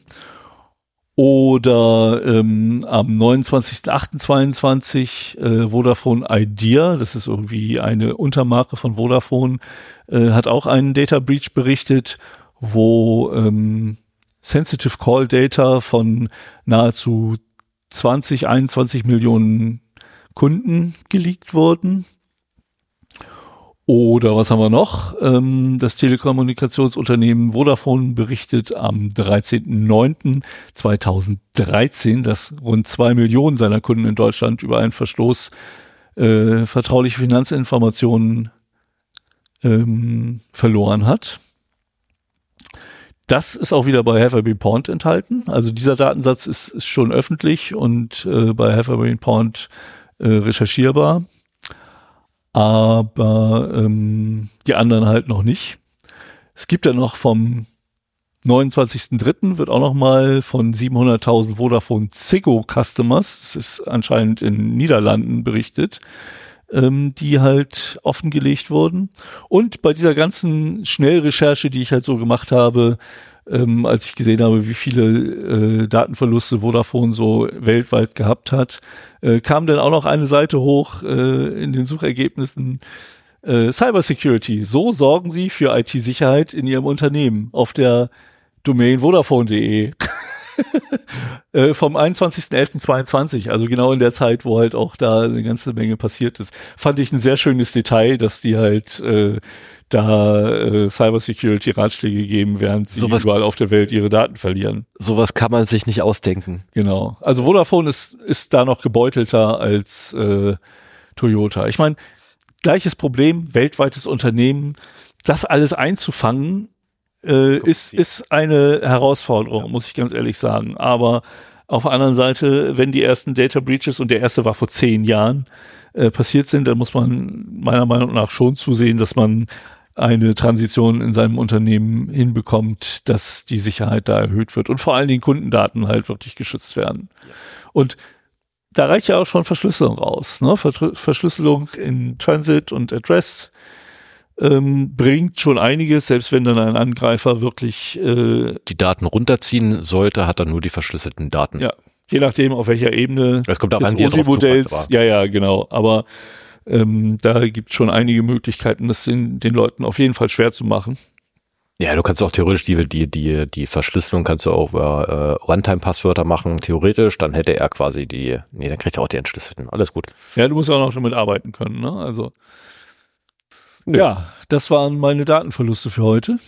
Okay, Stefan, mache ich, mach ich gleich weiter nach dem letzten Kommentar zu deiner jetzt gerade eben getroffenen Aussage, man müsste ja noch damit arbeiten können ganz ehrlich, wenn die Daten drei Stunden zum Entschlüsseln brauchen, ist das kein Thema. Dann kannst du immer noch die restlichen fünf Stunden des Tages arbeiten. Wir haben da einen etwas anderen Ansatz. Ähm, meine Schmerzgrenze ist höher. So, 7.6.2023, es geht weiter mit einem Datenverlust. Ähm, die BBC, British Airways und Boots haben berichtet, dass äh, ihre Nutzer bzw. Mitarbeiter, Mitarbeiter, nicht Nutzer, Mitarbeiter ähm, betroffen sind. Und zwar äh, da alleine bei den drei Unternehmen über 100.000 Mitarbeiter. Ähm, und zwar von einer winzig kleinen Lücke in einer Software, die sich MoveIT oder MoveIt nennt. Ähm, MoveIt ist eine Managed File Transfer Anwendung. Ähm, und zwar von der Firma Progress, aka IP Switch. Ich weiß nicht, ob die IP Switch was sagt. Nee. Okay. Ähm, jetzt heißt sie Progress. Und aufgrund einer Sicherheitslücke, einer SQL-Injection, ähm, konnte mutmaßlich die Klopp-Gruppe, welche aus Russland operieren soll, Zugriff auf die Datenbank von 100 von 100 von Unternehmen bekommen. Was habe ich hier aufgeschrieben? Hunderten. Von Hunderten von Unternehmen bekommen. Ähm, die Sicherheitslücke wurde übrigens erstmals im Mai aktiv ausgenutzt und der Hersteller Progress für äh, vormals IP-Switch hat bereits mehrere Sicherheitspatches veröffentlicht, mittlerweile. Ähm, die Vermutung, dass es sich übrigens um, bei dem Akteur um die Klopp-Gruppe aus Russland handelt, äh, wurde gestützt durch Microsoft, die nämlich sagen, oh, das kommt genau dem Vorgehen, das wir da beobachtet haben von dem nahe. Wir beobachten die schon seit längerem. Ähm, aber auch durch einen Blogpost in gebrochenem Englisch wurde das nochmal bestätigt. Äh, und in dem länglichen Blogpost fordern die Akteure nämlich ihre mutmaßlichen Opfer auf, sich bei ihnen per E-Mail zu melden, um Verhandlungen über ihr eigenes, äh, ich habe es Hidden Portal genannt, zu beginnen. Ich weigere mich da Darknet hinzuschreiben. Das ist, äh, also ich weigere mich, es Darknet-Portal zu nennen. Nein, es ist ein Hidden Portal. Und ähm, es ist amüsant, dass auf einem oder in einem, über einen Blogpost die mutmaßlichen Opfer informiert werden. Ähm, ja, normalerweise erfolgt das ja über Meldungen quasi im Netzwerk. Genau, also normalerweise entweder hinterlassen sie was im Netzwerk oder äh, auf deinem Monitor oder auf dem Monitor eines Nutzers kommt so eine schöne Box hoch mit, hey, wir haben deine Daten ge äh, gehijackt und gekidnappt. Bitte gib Geld hier rein, ansonsten kriegst du nicht wieder. Hier ist dein, dein, äh, dein Ultimatum dafür. Ähm, aber es könnte auch sein, dass die einfach von der schieren Masse überfordert sind. Das ist zumindest die Vermutung der Sicherheitsexperten, die sich damit beschäftigt haben, dass sie einfach von dieser schieren Masse an Daten äh, maßlos überfordert waren und um denen irgendwie Herr zu werden, gesagt haben, ach komm, ihr meldet euch jetzt bei uns. Ähm, es gibt aber noch einen, also betroffen sind übrigens auch öffentliche Stellen. Ne? Also, ähm, hauptsächlich für äh, wurde das eingesetzt für so Versand von Dokumenten Ne? Also den Austausch von, so, also von Dokumenten innerhalb von Unternehmungen. Die Lücke wurde auch ausgenutzt, um andere, noch weitere Unternehmen quasi. Nee, über die, ne, die haben einfach und sich den Kundenstamm einmal durchgegangen und, also Vermutung, ne, jetzt reine Spekulation von mir, die sind wahrscheinlich einfach nur den Kundenstamm Stamm durchgegangen, haben geguckt, wo wird alles Moveit einge, eingesetzt und dann hier haben wir unsere SQL-Injection. Hm. Ähm, und äh, MoveIt oder MoveID wird halt äh, dafür eingesetzt, um den Datentransfer zwischen zwei Unternehmen oder zwei Standorten eines Unternehmens oder auch einem Unternehmen mit seinen Mitarbeitern ähm, sicher zu gestalten. Dokumententransfer wohlgemerkt. Ähm, was für unter, was für Unternehmensdokument bekommst du monatlich von deinem Unternehmen? Ich habe ja schon reingeguckt, zum Beispiel meine Gehaltsabrechnung. Genau, zum Beispiel deine Gehaltsabrechnung. Deswegen sind auch tatsächlich bei den äh, bei den oben genannten Unternehmen, nämlich äh, British Airways, der B die BBC sowie Boots, äh, die Mitarbeiter betroffen und nicht die Unternehmen. Weil äh, die Gehaltsabrechnungen sind weg. das ist ähm, die Klopp-Gruppe, die es ja sein soll, gibt allerdings auch an, dass sie alle Daten von öffentlichen Stellen, Sicherheitsdiensten und Gesundheitsdaten gelöscht hätten. Das ist aber nett. Das sollte man allerdings äh, vielleicht doch mit einem gesundes Maß an Misstrauen behandeln, weil solchen Aussagen kann man in der Regel nicht zu 100 Prozent vertrauen, denn normalerweise so nette negativ akt akt aktive Akteure ähm, neigen dazu, alles zu Geld zu machen, was irgendwie zu Geld machbar ist und in der Regel nichts wegzuwerfen, bevor sie nicht zu 100 Prozent ausgeschlossen haben, dass da mal kein Geld machbar ist. Ähm, Jetzt kommt auch kurz ein bisschen Realsatire, äh, die ich mich dann auch, weil ich mal schnell nachgucken musste, wie Move, Move IT, Move It sich eigentlich selbst definiert. Ähm, auf deren Webseite ist tatsächlich zu lesen, Move It Tra äh, Transfer, das ist, so heißt der Dienst, bietet die erforderlichen Funktionen für Sicherheit, zentralisierte Zugriffssteuerung, Dateiverschlüsselung und Aktivitätsverfolgung, um die betriebliche Zuverlässigkeit und die Einhaltung von SLA, internen Governance sowie behördlichen Anforderungen wie PCI, HIPAA und die DSGVO sicherzustellen. Ich hoffe jetzt wirklich. ja, ist halt immer das Problem. Wenn so eine Schwachstelle in einer Software gefunden wird, die meinetwegen übers Internet erreichbar ist, dann hat man in Minutenschnelle ja. eine lange, lange Liste verwundbarer Systeme. Entweder indem man über Shodan nachguckt, äh, wo die zu finden sind, oder indem man selber scannt. Und ich denke mal, die Gruppen, die so professionell vorgehen, machen sich nicht abhängig von anderen Anbietern, sondern haben ihre eigenen Scanner aktiv. Und äh, wir haben in einer anderen Folge schon gelernt, dass halt der gesamte Adressraum des IPv4 Netzwerkes des Internets, des Internets auf einem auf einem Port in, ich glaube, Minuten gescannt wird. Ich weiß jetzt die Zahl nicht mehr genau, aber ähm, mit der entsprechenden Power dahinter ist es ein leichtes, wenn man weiß, auf dem Port ist diese Software aktiv und äh, hat die und die Schwachstelle, dass man dann halt wirklich einmal den Port durch das Internet durchscannt nach diesem Port, bei den Bannern guckt, ob das passt und sei es auch vielleicht die Versionsnummer, dass man die noch abgleichen muss oder so. Und dann hat man eine Liste angreifbarer Ziele, die dann halt auch innerhalb von Stunden äh, nach Auftauchen so einer Schwachstelle ausgenutzt werden. Ne? Und wenn du dann der Softwareanbieter bist, der eine exponierte Software hat, die exploitable ist, hast du ein Problem. Ja. Äh, Mittel der Wahl dafür ist, glaube ich, Masscan, glaube ich, nennt sich das ein, ein kleines, äh, witzig kleines Skript, das in der Lage ist, äh, Portscans sehr, sehr schnell durchzuführen. Also wirklich schnell. Ähm, so schnell, dass unser ähm, Hoster, bei dem unser Server im, äh, im Rechenzentrum steht, äh, bei mir den Account gesperrt oder den Server gesperrt hat. Äh, als das aus Versehen mal losgegangen ist für eine ähm, Applikation, die ich gebastelt oder eine Anwendung, die ich gebastelt habe, und mein, mein Aufruf halt von diesem Tool ein bisschen schief gelaufen ist. Das ist, ja, also eigentlich wollte ich halt das virtuelle Netzwerk, weil ich aufgebaut habe, abscannen. Und anstelle das virtuelle Netzwerk habe ich aus Versehen das gesamte Internet angegeben.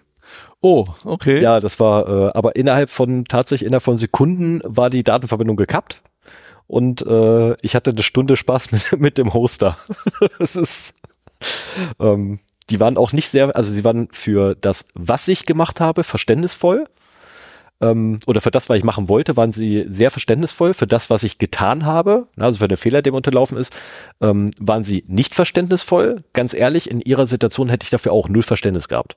Ja. Weil wie man so blöd sein kann, vier Zahlen aus Versehen mit null zu ersetzen. Ich weiß es immer noch nicht. Also ich habe keine Ahnung, wie mir der, wie man so einen Fehler unterlaufen konnte. Ähm, shit happens. Ich hätte dreimal drauf gucken sollen, passiert. Aber gut, ähm, Mascan ist jedenfalls ein super Tool, lohnt sich für Portscans innerhalb von Unternehmen auch, weil man einfach den IP-Bereich angibt und den Portbereich und dann ballert das Ding einfach raus. Und zwar so schnell es die Netzwerkkarte hergibt. ohne irgendwie auf irgendwelche Antworten zu warten, weil Nmap beispielsweise schickt einen Port-Scan raus oder einen Ping raus, wartet erst auf die Antwort und sendet dann den nächsten Ping. Ähm, Merscan macht das ein bisschen anders. Er jagt einfach gnadenlos raus und guckt dann, was zurückkommt. Also ich habe hier jetzt nochmal meine alte Präsentation rausgesucht. Mhm. Da wird äh, ZMap angegeben als Tool. Ja, das geht auch. Und äh, da hatte ich mir notiert, ein Scan für einen Port über alle Adressen des Internets mhm. dauert nach Angabe der Entwickler nur fünf Minuten, wenn man eine 10 Gigabit äh, Leitung nutzen würde. Oh, 10 Gigabit. Das ist, ja, ja, das äh, ist verdammt schnell. Das wäre traumhaft, wenn ich das zu Hause hätte. Äh, auch ein Argument für IPv6 only. Da das ist, ist auch ein Argument für, äh, für Fiber to the Home. Oder to Ja, aber selbst da hast du keine 10 Gigabit. Also ich hätte, ich könnte ein Gigabit kriegen, aber das ist ja auch schon nicht schlecht. Das ist immer ein Zehntel davon, da brauchst du nur eine Stunde. Aber im Downstream, im Upstream hast du dann trotzdem kein Gigabit. Ich hasse, äh, also Ich glaube, wenn wir alte Männer sind, dann haben wir 10 Gigabit synchron zu Hause, aber da müssen wir noch ein bisschen drauf warten. Ja, aber ganz ehrlich, was das angeht, hasse ich es einfach in Deutschland zu wohnen, dass du einfach keine verdammte synchrone Leitung bekommst weil die äh, Provider immer noch der Meinung sind, hey, für Upload muss gezahlt werden und zwar richtig. Weil mit Download können sie nichts mehr verdienen, also müssen sie es über der Upload machen.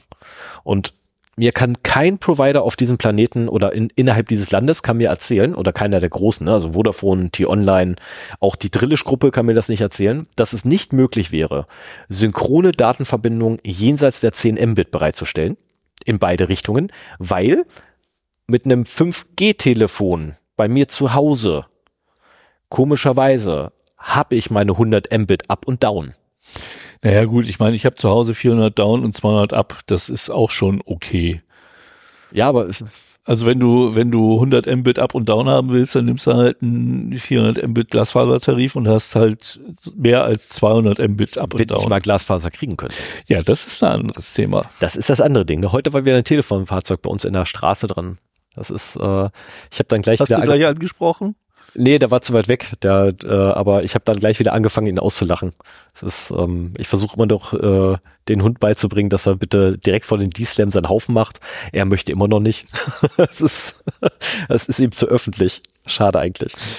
Hunde brauchen Gras dafür. Ja, das ist. Äh, ja, aber das ist ein anderes Thema. Der stellt einen D-Slam mit 50 Anschlüssen hin. Ohne Worte. Ähm, so, kommen wir aber nun zu den Nachrichten. Möchtest ja, du anfangen oder soll ich anfangen? Fange an. Dann okay. Kannst, ach so, ja. Nee, fang ja, an. wie du willst. Kein Thema. Aber ich fange halt mal an. Dann fängst du an. 4.5.23. Ähm, ich habe schon öfter davon berichtet, dass äh, Smart Home Komponenten plötzlich nicht mehr funktionieren, weil die Hersteller Cloud abgestellt wird. Mhm. Das hier ist mal was Neues, das fand ich sehr bemerkenswert. Und zwar geht es um Videobrillen der Marke Orca mit Q, Orqua, also O-R-Q-A. Hm. Äh, die booteten ab einem gewissen Zeitpunkt nicht mehr und waren sogar gebrickt.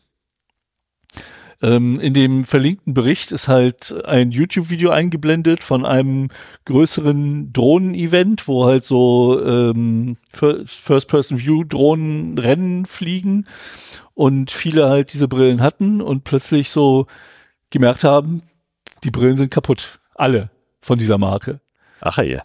Und äh, ja, das äh, Problem ist, dass da von einem Zulieferer im, in der Firmware eine Komponente drin ist, die halt äh, eine zeitlich begrenzte Lizenz hat.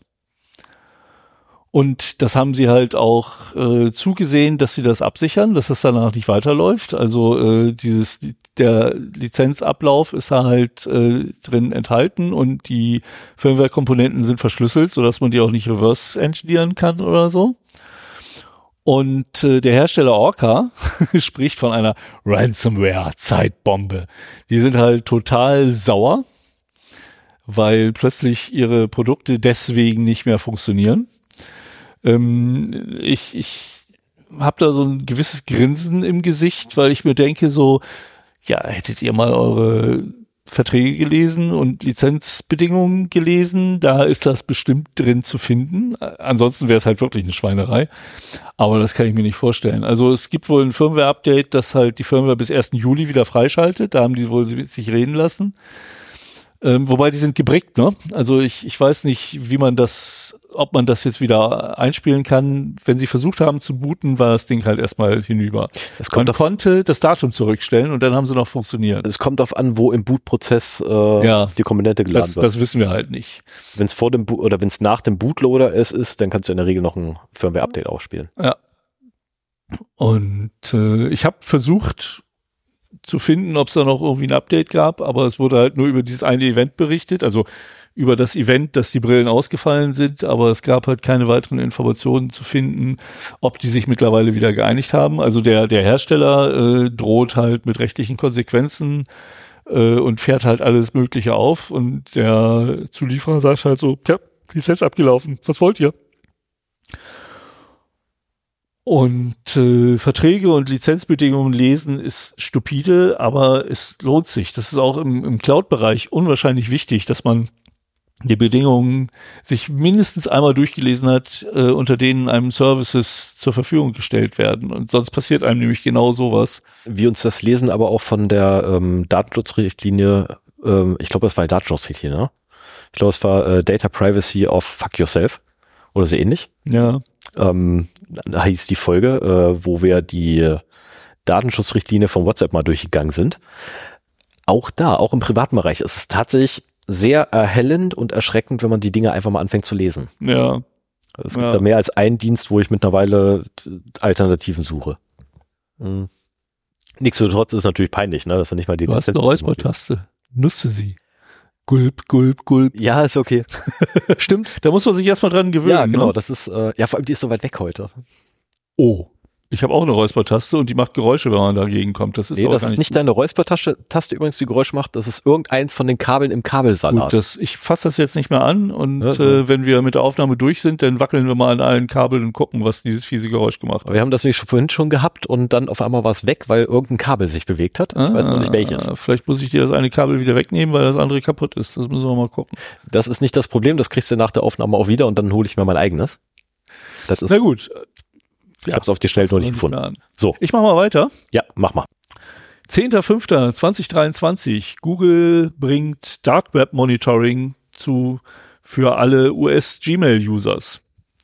Und da wird bekannt gegeben, dass halt Gmail- Gmail-User in den USA bald die Sicherheitsfunktion Dark Web Report nutzen können, ähm, wo halt wo man herausfinden kann, ob die E-Mail-Adresse im, im Dark Web irgendwo gefunden wurde.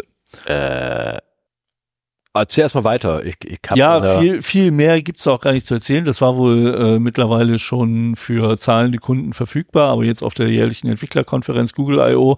haben sie halt bekannt gegeben, dass die Funktionen äh, generell wohl zumindest erstmal in den USA eingeführt werden sollen und auch andere ähm, Märkte irgendwann dazukommen. Und äh, die, sobald es aktiviert ist, können Gmail-Benutzer das Dark Web nach ihren E-Mail-Adressen durchsuchen und auf Grundlage der von Google bereitgestellten Richtlinien Maßnahmen treffen, um ihre Daten zu schützen. Beispielsweise wird ihnen empfohlen, die zweistufige Authentifizierung zu aktivieren, um ihre Google-Konten vor Sicher- Datendiebstahlversuchen zu schützen. Ich meine, das ist immer eine gute Idee, gerade bei Google.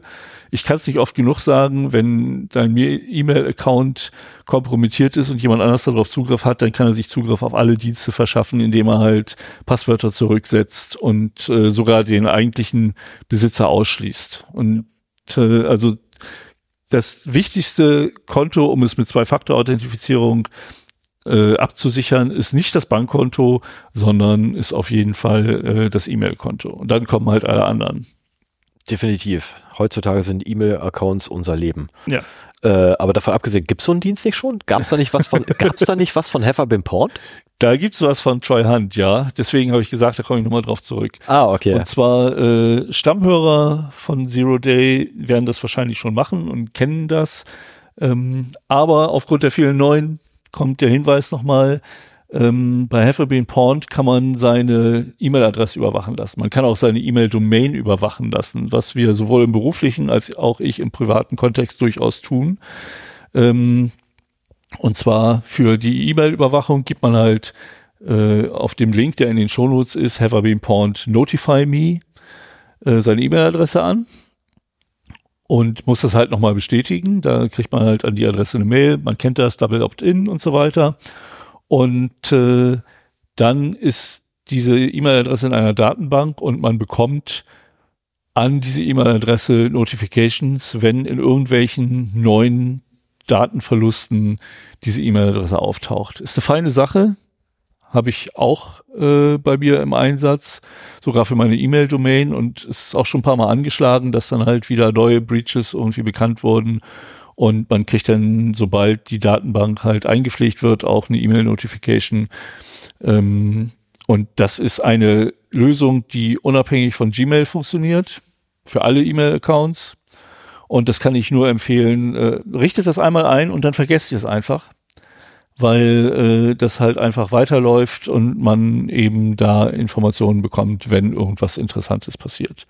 Ähm, es gibt auch Plugins für unseren Lieblings-Passwortmanager KeyPass, die ähnliches machen, die halt die Passwörter, ähm, die man in KeyPass gespeichert hat, gegen die Haverbeen Porn Passwort Datenbank äh, abgleichen kann. Das wird auch sehr datenschutzfreundlich gemacht. Ich meine, die werden alle lokal gehasht, dann wird eine Hälfte des Hashes an Haverbeen Porn geschickt. Haverbeen Porn schickt alle Hashes zurück, die diese Hälfte halt haben und dann kann man lokal, also das Plugin, nicht man selber, das Plugin kann dann halt prüfen, ob die Hashes dabei sind und kann dann eben auch warnen, wenn Passwörter in der Datenbank sind, die bekannt sind. Das ist jetzt losgelöst vom eigentlichen Account, sondern es geht halt nur darum, schwache Passwörter zu finden. Ich weiß nicht, ob es auch Plugins gibt, die dann eben äh, darin enthaltene E-Mail-Adressen gegen Haverbeen Porn testen. Ich vermute mal. Das nicht. ich jetzt auch nicht.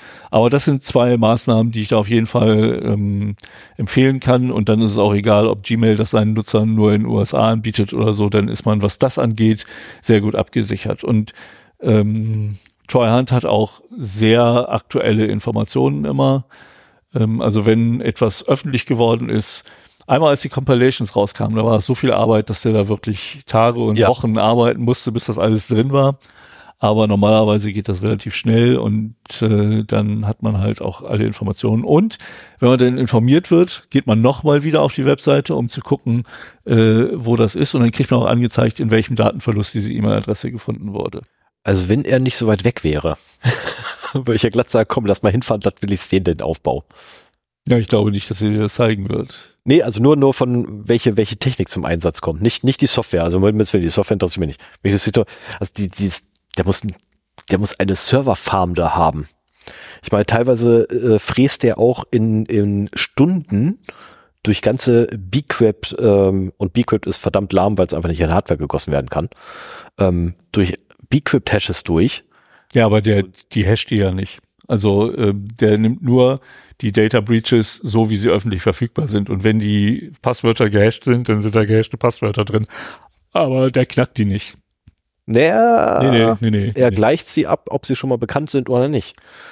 Ja, aber. Ja, also ich, ich, ähm, ich behaupte, er, er äh, führt zumindest ein Hashing aller bekannten Passwörter durch. Behaupte ich jetzt erstmal. Also er macht das nicht, da bin ich mir sehr sicher. Aber, das ist eine fantastische Überleitung zum nächsten Punkt äh, vom 16.05.23, weil Microsoft wird dessen verdächtigt. Oh. Und das ist ein Artikel, den ich bei tarnkappe.info gefunden habe.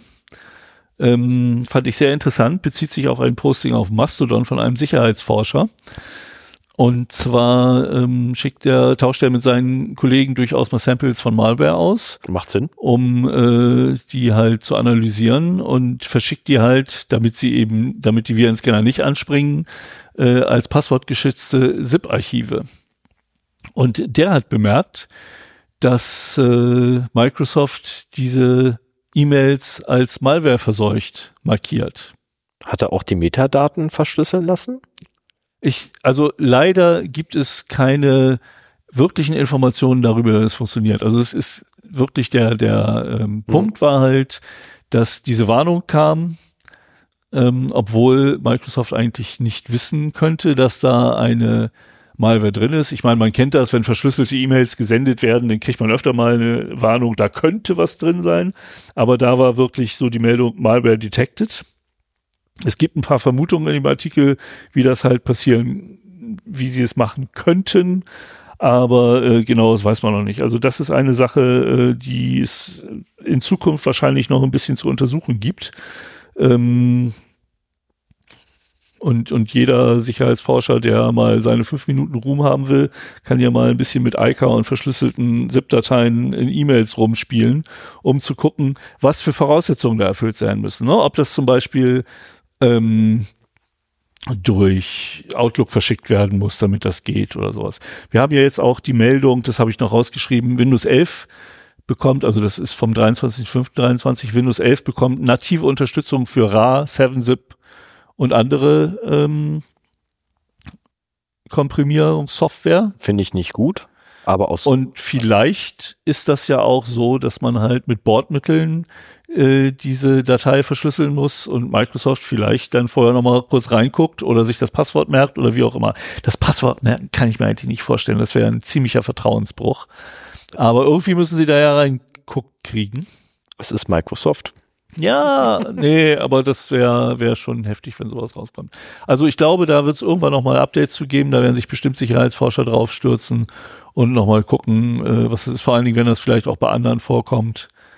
Ähm, vielleicht hat dieser Sicherheitsforscher halt auch nur irgendwelche OPSEC-Fehler begangen, wodurch halt Microsoft rechtzeitig davon mitbekommen hat. Ne? Das weiß man halt nicht.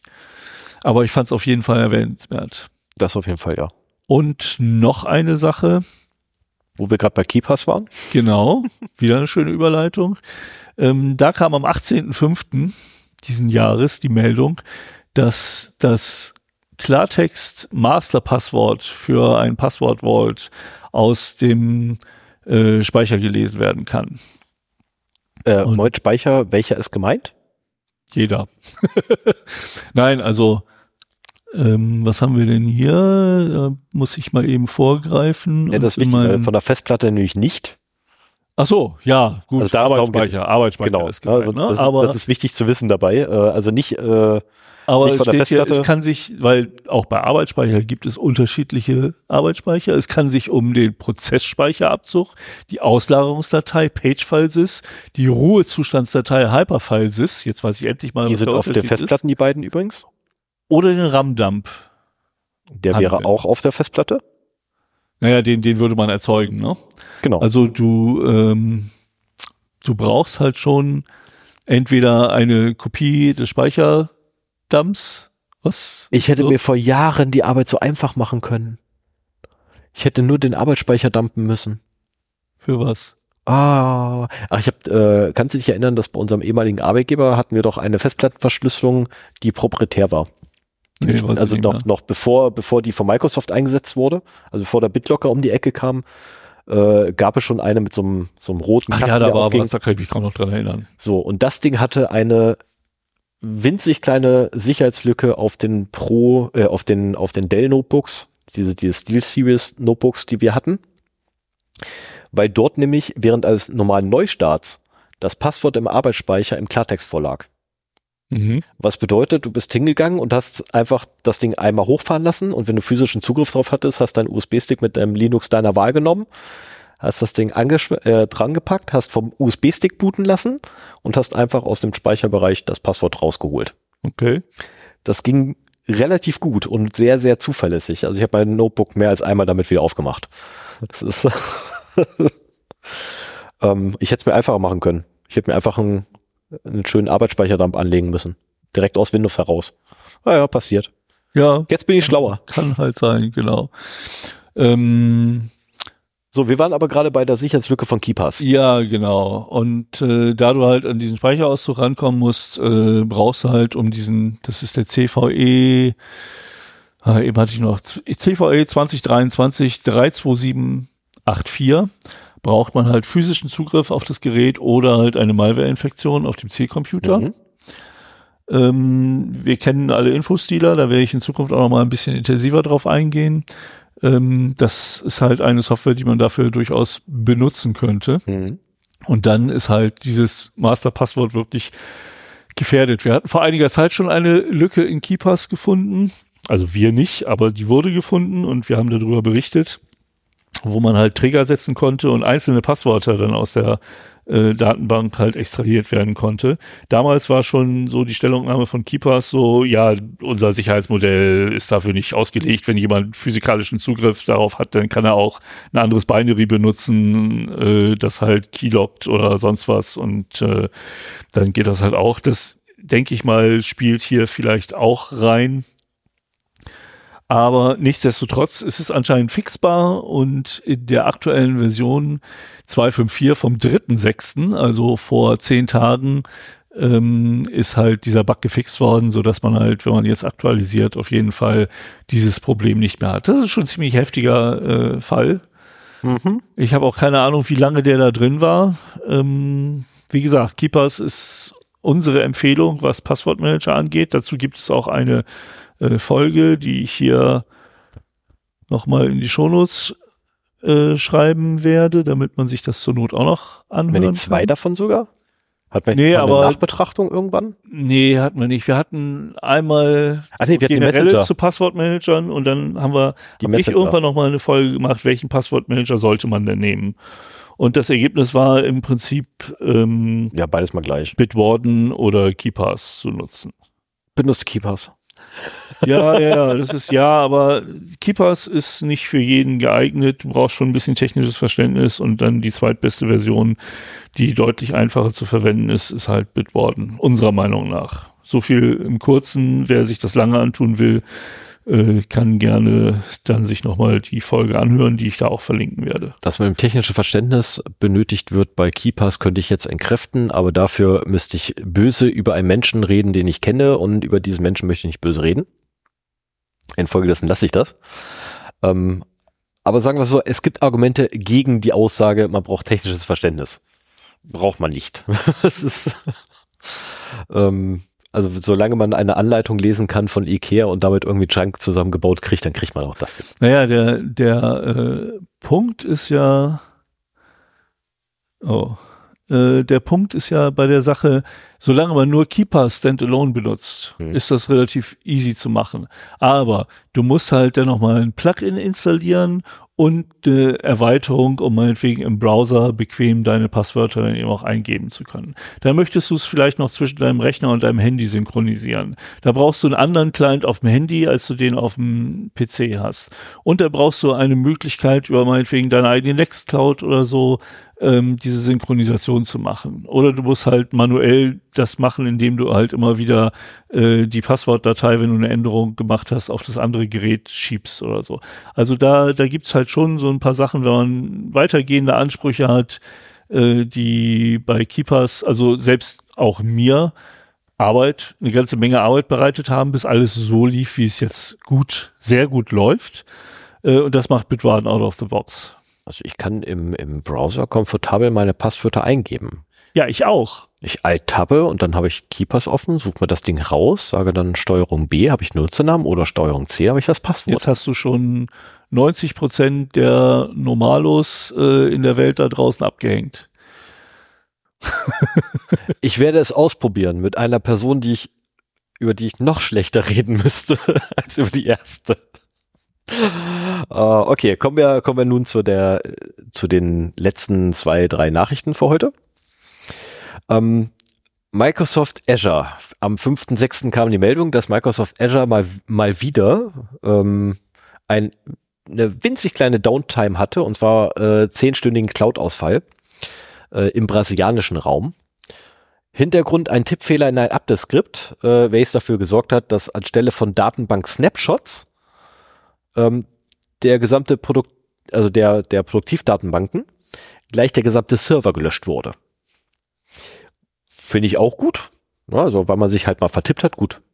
Über Tippfehler muss jetzt, glaube ich, nicht, äh, darf jetzt, glaube ich, gerade in dieser Sendung mal nicht, äh, aber es ist schon interessant, ähm, dass einfach mal so ein kompletter produktiver Datenbankserver gelöscht werden kann, einfach nur weil ein Update-Skript äh, einen Fehler enthält und anstelle der alten Snapshots des Produktivservers oder der Produktivdatenbanken den ganzen Server löscht. Also das ist, mich würde interessieren, was der, was der Schreibfehler war, aber leider habe ich das nicht rausgekriegt.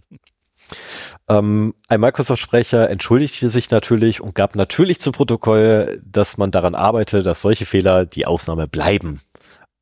als zur Regel zu werden. Ja, das ist, ähm, tut es in die Cloud, haben sie gesagt. Macht alles besser, haben sie gesagt. Ist viel sicherer, haben sie gesagt. Zehn Stunden haben sie gebraucht, um alles wiederherzustellen. Äh, achso, die zehn Stunden übrigens, ähm, weil man äh, sehr vieles von Hand retten musste. Äh, der Server konnte nicht manuell, äh, nicht automatisiert wieder hergestellt werden, sondern aufgrund von Georeplikation Ah, okay. musste er tatsächlich äh, von Hand wiederhergestellt werden. Mhm. Ähm, Aber man konnte es. Ich meine, man kann es Immerhin- auch positiv sehen. immerhin konnte man das, ne? Ich meine, gut, man hat ja immer noch die Snapshots gehabt, weil die wurden ja nicht gelöscht, sondern der Server wurde geschmissen. Ist, ähm, aber okay, äh, dann haben wir noch eine Sache. Unsere Freunde von Tarnkappe.info hatten einen Artikel gehabt, der mich neugierig gemacht hat. Vom 5.6. und zwar Völlig an ein, mir vorbeigegangen. ja, mir auch fast. Äh, zum Glück habe ich es bei Mastodon gesehen. Und zwar der Tinder Trading Scam. Kannte ich vorher auch noch nicht. Äh, ist eine neue Betrugsmasche. Äh, gut, so neu ist sie jetzt auch nicht. Ja, also um Gottes Willen, das ist nicht so, so viel neu. Ne? Also letztendlich, ähm, das Ganze nennt sich bei den, bei den Durchführenden, wird das als Pig Butchering bezeichnet, also sprich das Schweineschlachten. Butchering. Ja. Ähm, Betrüger erschleichen sich damit Millionen mit perfiden Methoden. Häufig beginnt es mit einem, also ich, ich zitiere jetzt einfach mal direkt, äh, also ich zitiere jetzt quasi die Pressemeldung, die bei Tankap zitiert wird. Ähm, Betrüger erschleichen sich Millionen mit perfiden Methoden. Häufig beginnt es mit einem romantischen Match auf Tinder. Erst bauen die Täter eine emotionale Bindung auf. Dann überreden sie ihre Opfer, in Kryptowährungen auf gefälschten Internetseiten zu investieren. Das ist der neue Clou daran übrigens. Also früher war es so, ah, ich habe hier gerade voll das, mh, du Schatzi, ich würde lieben gerne zu dir kommen, aber ich habe hier gerade voll die Schulden, ich kann mir das gar nicht leisten. Kannst du mir Geld geben? Äh, und heute ist so, ähm, ah, Schatz, ich habe ja voll die, voll die geile Investmentidee. Ich habe ja voll das geile System gefunden. Ähm, da musst du investieren, gib mal Kryptogeld. Ähm, dann überreden sie übrigens ihre Opfer in Kryptowährungen auf gefälschten Internetseiten zu investieren. Und am Ende ist alles weg. Das Geld und die Liebe. Ja, die Liebe war nie da. Alleine der bis, alleine der bislang bei der Zentrale, äh, boah, alleine der bislang bei der Zentralstelle Cybercrime Bayern, ZCB, angezeigte Gesamtschaden beläuft sich auf etwa 20 Millionen Euro. Nur in vielen Bayern. Fällen weißt du das? Nee, leider nicht. Die Anzahl der Fälle weiß ich leider nicht. Aber es ist trotzdem krass. Also da steckt sowieso Geld bei. Ne? Also das ist, ähm, also insgesamt, ich glaube, auf, auf äh, weltweit äh, wird es auf knappe 500 Millionen geschätzt. Also da steckt Geld drin Ja, also ne, in diesem Markt. ich ähm, diese neue Methode, da habe ich noch nichts von gehört, aber ich habe vor einiger Zeit ein YouTube-Video von Spiegel TV gesehen, das ich auch unten verlinkt habe, wo es um allgemein das Phänomen Love Scam Mhm. geht. Genau, und das ist jetzt quasi die Erweiterung davon. Genau. Und also das, auch das kann ich nur jedem, der sich für solche Themen interessiert, mal ans Herz legen, sich das Video anzugucken, äh, weil da auch mit denen, die das betreiben, gesprochen wird. Mhm. Also Oh. die sind halt, naja, die sind halt sicher in anderen Ländern. Und äh, da wird, ich weiß jetzt nicht, ob das ein Aussteiger war oder ob das noch jemand ist, der es aktiv betreibt, aber auf jeden Fall haben sie da wohl jemanden erwischt. Ich meine, für Geld machen die alles. Vielleicht haben sie denen auch fürs Interview Geld geboten, keine Ahnung. Ähm, das war sehr interessant, sich das mal anzugucken und auch zu sehen, wie perfide da wirklich gemolken wird, bis nichts mehr geht. Also, ja, das ist, äh, also das das ist, die haben auch, die haben auch keinerlei ähm, mit dem keine Skrupel. Null. Hemmnisse, so nach dem Motto, ach, den Deutschen geht's so gut, uns hier nicht so, ähm, merken wir halt mal ein bisschen. Und äh, zu, zu einem gewissen Teil kann ich diese Haltung vielleicht sogar nachvollziehen. Äh, nichtsdestotrotz ist halt äh, moralisch völlig, Daneben. ja. Ja, ich kenne das äh, ohne digital dazwischen geschaltet. Habe ich das tatsächlich schon live miterleben dürfen. Das ist unschön. Also oh, da haben wir ja beim Burger danach noch ein Thema, das du mir erzählen kannst. Ja, ich meine, du weißt, wo ich mich äh, monatelang aufgehalten habe, in welchem Land. Und da ist das tatsächlich gang und gäbe. Ah ja, Das ist, und das passiert da das öftere Mal. ja, okay. Ähm, kann ich mir schon denken, worum es geht. Und der geneigte Zero-Day-Hörer vielleicht auch. Ja, wahrscheinlich. also ich, ich vermute mal, ich habe das eine oder andere schon erwähnt, wo ich war. Ähm, oh ja, ich, ich wüsste sogar wahrscheinlich, bei welcher Thematik äh, ich darüber gesprochen habe. Guti, dann haben wir es noch nicht, weil ich habe ja ganz vergessen, da fehlt noch eine Nachricht, ne? Ja, Das da bin ich Witzigste zum sehr Schluss. drauf. Landkreis Lüneburg. Ich lese jetzt einfach nur mal kurz die äh, Überschrift vor und dann gucken wir mal, wie Sven reagiert. Landkreis Lüneburg. Anwohner mit Ponys protestieren gegen Telekom-Sendemast. Hast du auch schon meine Notizen dazu gelesen? Nein, nein, nein, ich bin gerade dabei. Nein! Erzähl's mir. Nicht mal Notizen lesen, die wollte ich jetzt eigentlich vortragen. Deutsch-Ewan im Großraum Lüneburg. Rund 100 Menschen zum Protest gegen eine Mobilfunkmasten der Deutschen Telekom versammelt. 420 Personen haben eine Online-Petition gegen den Bau des 40 Meter hohen Funkmasten unterschrieben, die am 25. Mai gestartet wurde. Angeblich wurden die Anwohner nicht informiert über den geplanten Bau, was jedoch äh, am 3.3., also ziemlich weit früher, bereits durch die Telekom geschah. Ähm, der Funkwachs, jetzt kommt Auszug aus der Petition. Der Funkmast steht zu nah an, ah nee, hoppla, ist kein Ausmaß aus, aus der Petition, sondern es ist der stellvertretende Bürgermeister der Gemeinde, der da sagte, der Funkmast steht zu nah an Wohngebieten und außerdem befindet sich ein Ponyhof auf der gegenüberliegenden Straßenseite. Man, man weiß ja, wie empfindlich Ponys gegenüber äh, Funkwellen reagieren. Ja, ja, auf jeden Fall, auf jeden Fall. Ähm, und äh, naja, in der Petition äh, wurde natürlich auch wieder ein bisschen rumgeschwurbelt. Die, Zitat, gesundheitlichen Risiken des neuen 5G seien bislang vollkommen unbekannt. Es drohten heute nicht absehbare finanzielle und gesundheitliche Kosten für Jahrzehnte, wenn der Bau nicht gestoppt würde. Ähm, okay. Kurz überlegen, 5G. Ähm, welche Frequenzbänder sind das doch gleich hier? 700 Megahertz und der ganzen Kram, ne? Ähm, die Frequenzen übrigens, die zum Einsatz kommen bei diesem Funkmasten, der da gebaut werden soll, ähm, sind seit Jahr Jahren in Betrieb. Und unter anderem wurden diese übrigens verwendet für, haltet euch fest, DVB-T, also terrestrisches Fernsehen in digitalen. Ähm, wir können uns mit Sicherheit alle noch an die komischen Antennen erinnern, die wir uns alle irgendwo ans Fenster kleben mussten. Extra deswegen. Ähm, Das gibt's ja auch immer noch, ne? DVB-T? nee, DV DVB-T ist abgeschaltet. Okay. Naja, muss ja Ähm, auch, wenn jetzt auf äh, Genau, deswegen sind die 5G da- Frequenzen ja frei geworden, weil es nämlich abgeschaltet wurde. Jahrelang wurden wir dauerberieselt damit, übrigens auch der Ponyhof. ähm, und Wir haben, wir haben, aber dann gibt's DVB-T2 auf anderen Frequenzen. Richtig. Oder? Ah, okay, und ja. äh, ich guck schon lange. weißt du übrigens, wo es, äh, was auch im 700 Megahertz Bereich war? Veranstaltungstechnik. Ja. Also sprich, wir haben da schon das durchaus War, das war äh, total ätzend durch diese Ja. äh, Lücke.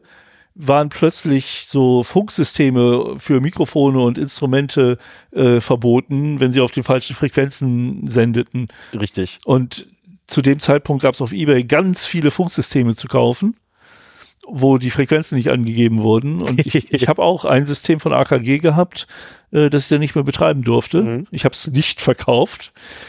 Ähm, Ja, vielleicht werden die Frequenzen irgendwann ja wieder frei. ja, ja, mit Sicherheit. wenn, wenn 5G abgelöst wird, so wie 3G jetzt.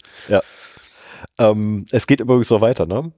Ach. Äh, ja, ja, ja, ja. Der Petitionsersteller lenkte zumindest beim Geschwurbel nämlich ein und änderte die, den Petitionstext. Ähm, und zwar in die gesundheitlichen Risiken von 5G-Funkmasten sind bislang unbekannt. Äh, dem würde ich auch widersprechen. Ich meine, ich lebe seit seit Jahren unter einem 5G-Funkmasten. Mir geht's das super. erklärt so einiges. Okay, damit ich, hätte ich rechnen müssen. Ich hätte echt damit rechnen müssen. Ja, mal weiter. Äh, aber es wird ja, es wird ja noch klargestellt, ne? Ähm, geht es in der, und wirklich Zitat aus der Petition jetzt, geht es in der Petition gegen 5G? Nein, auf gar keinen Fall. Wir alle nutzen digitale Medien täglich in unserem Privatleben und unserem Berufsalltag. Ja, dann frage ich mich, wozu die Diskussion? Ja, es, es geht ja nur um diesen einen Mast. der Genau, es geht nur um den Ponys einen ist. Masten, der einfach doof aussieht, weil ich kann halt die eine Wolke da oben nicht mehr erkennen. Vom Pony Ja, beziehungsweise Also- so generell wollen wir das alle nutzen, aber bitte äh, Woanders. Nicht, nicht hier, sondern so weit weg, dass wir zwar noch äh, unsere Handys benutzen können, aber die Strahlung nicht mehr abbekommen, was Ja, ist- irgendwie ein, das ist dieselbe Diskussion, wie wir auch bei Windkraft haben.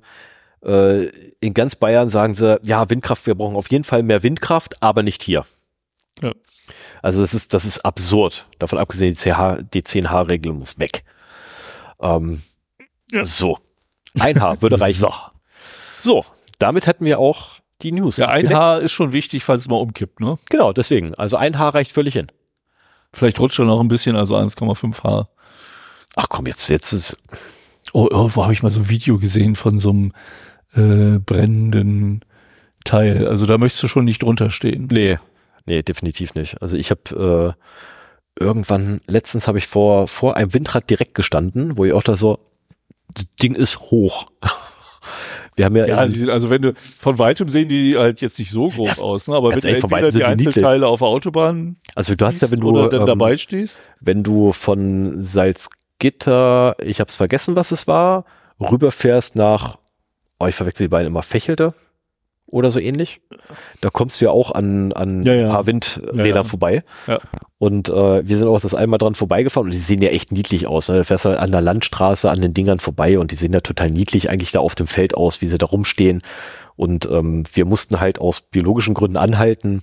Und ich habe mich da einfach mal vor so ein Ding gestellt und habe hochgeguckt. Also, okay, das ist irgendwie wird das unangenehm. Das ist, also es wurde wirklich unangenehm, aber einfach nur, weil das Ding halt so hoch ist und man halt direkt vor diesem Riesenteil steht.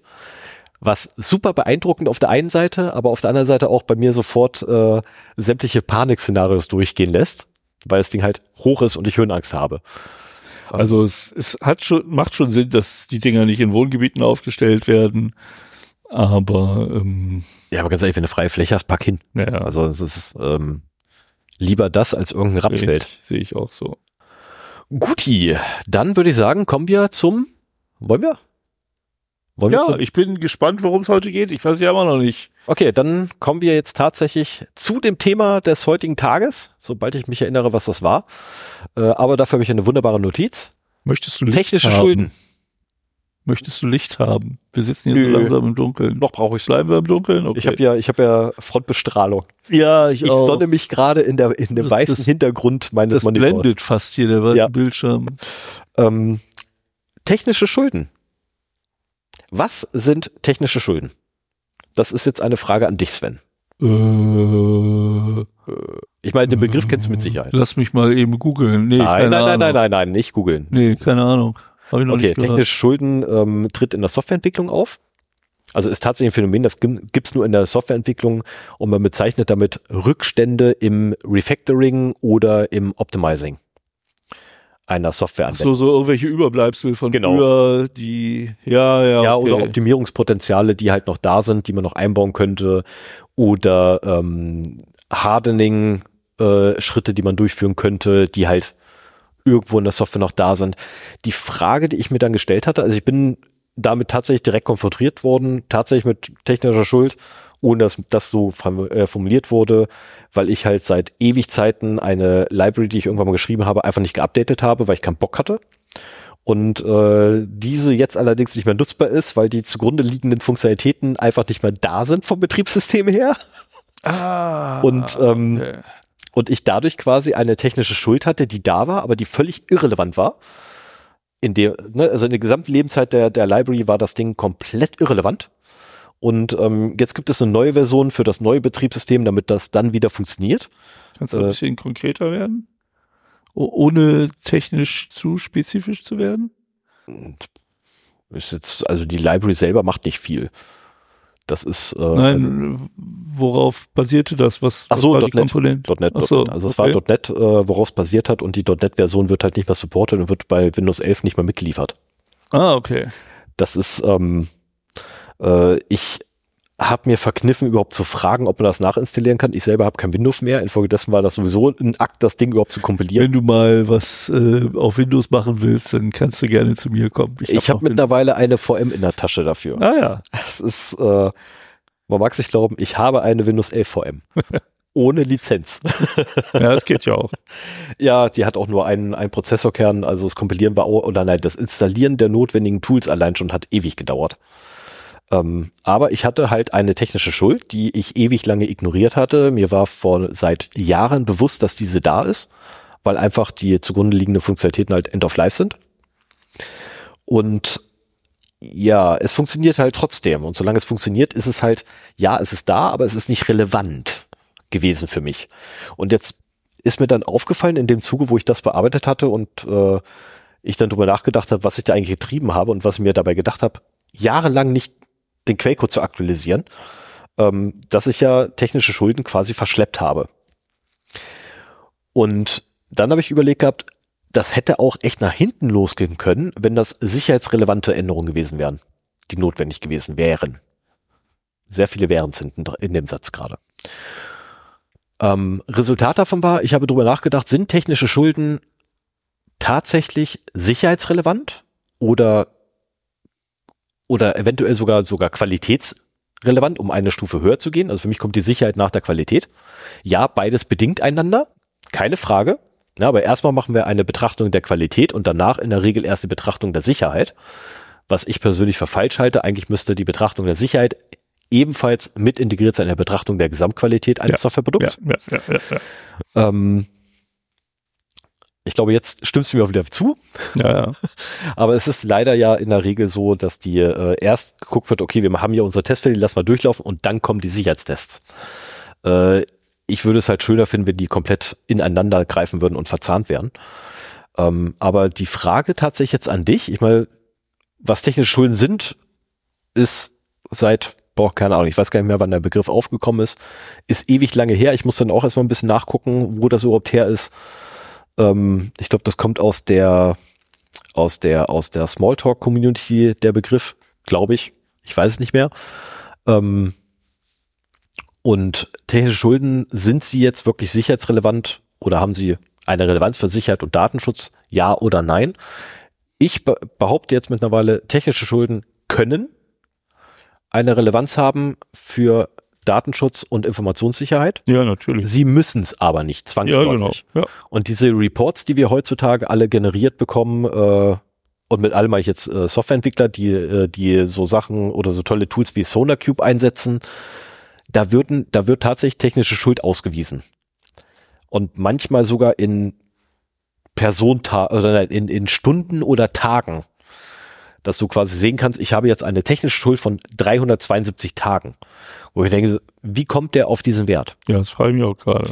Ähm, also es sind völlig an den Haaren herbeigezogene Werte, weil ähm, in meinem Fall war es einfach nur, ich musste eine andere Library einbinden bei mir. Bumm, fertig. So, neu kompilieren, Static. Ja gut, Ende. ich meine, es kann natürlich ähm, sein, wenn eine Library da drin ist, die out of service ist, dass dann die Zeitraum, der Zeitraum seit der out of service Setzung als der, dieser Zeitraum für die technische Schuld gewertet wird. Ja, aber was ist, wenn es so eine so eine wirkliche Banalfunktionalität nur ist, die in, die in dieser Library drin steckt, die ja, schon Tools so bewerten, abgehangen ist? Nein, diese Tools bewerten ja nicht das inhaltlich, sondern die, die gleichen halt die Versionen ab und sagen dann halt so, hier.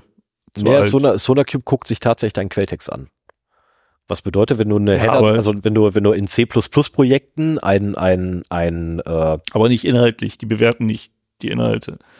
Welch, ja, äh, was davon genutzt wird oder so. Ja, aber wenn du die Library einbindest, also beispielsweise, wenn du in C Libraries einbindest, dann bindest du die meistens als Quelltext mit ein ne, die berühmten Header-Dateien. Hm.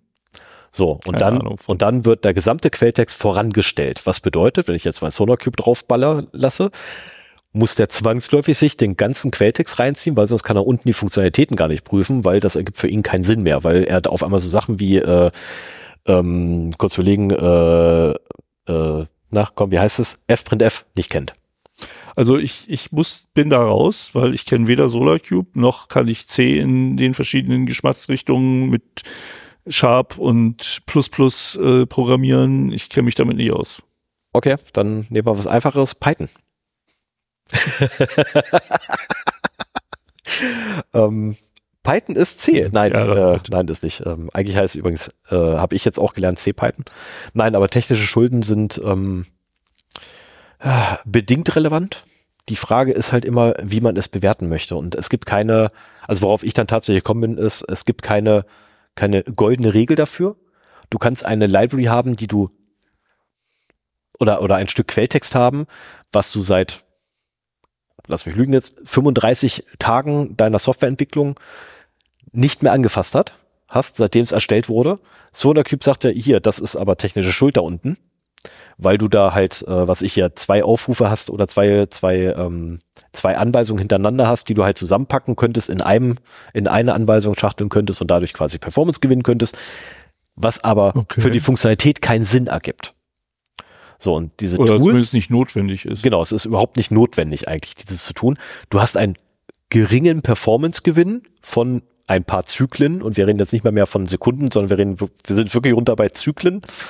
Ähm, und das ist eigentlich die Ebene, auf der ich gar keinen Bock habe, immer zu diskutieren mit Entwicklern, weil äh, da bin ich eh raus.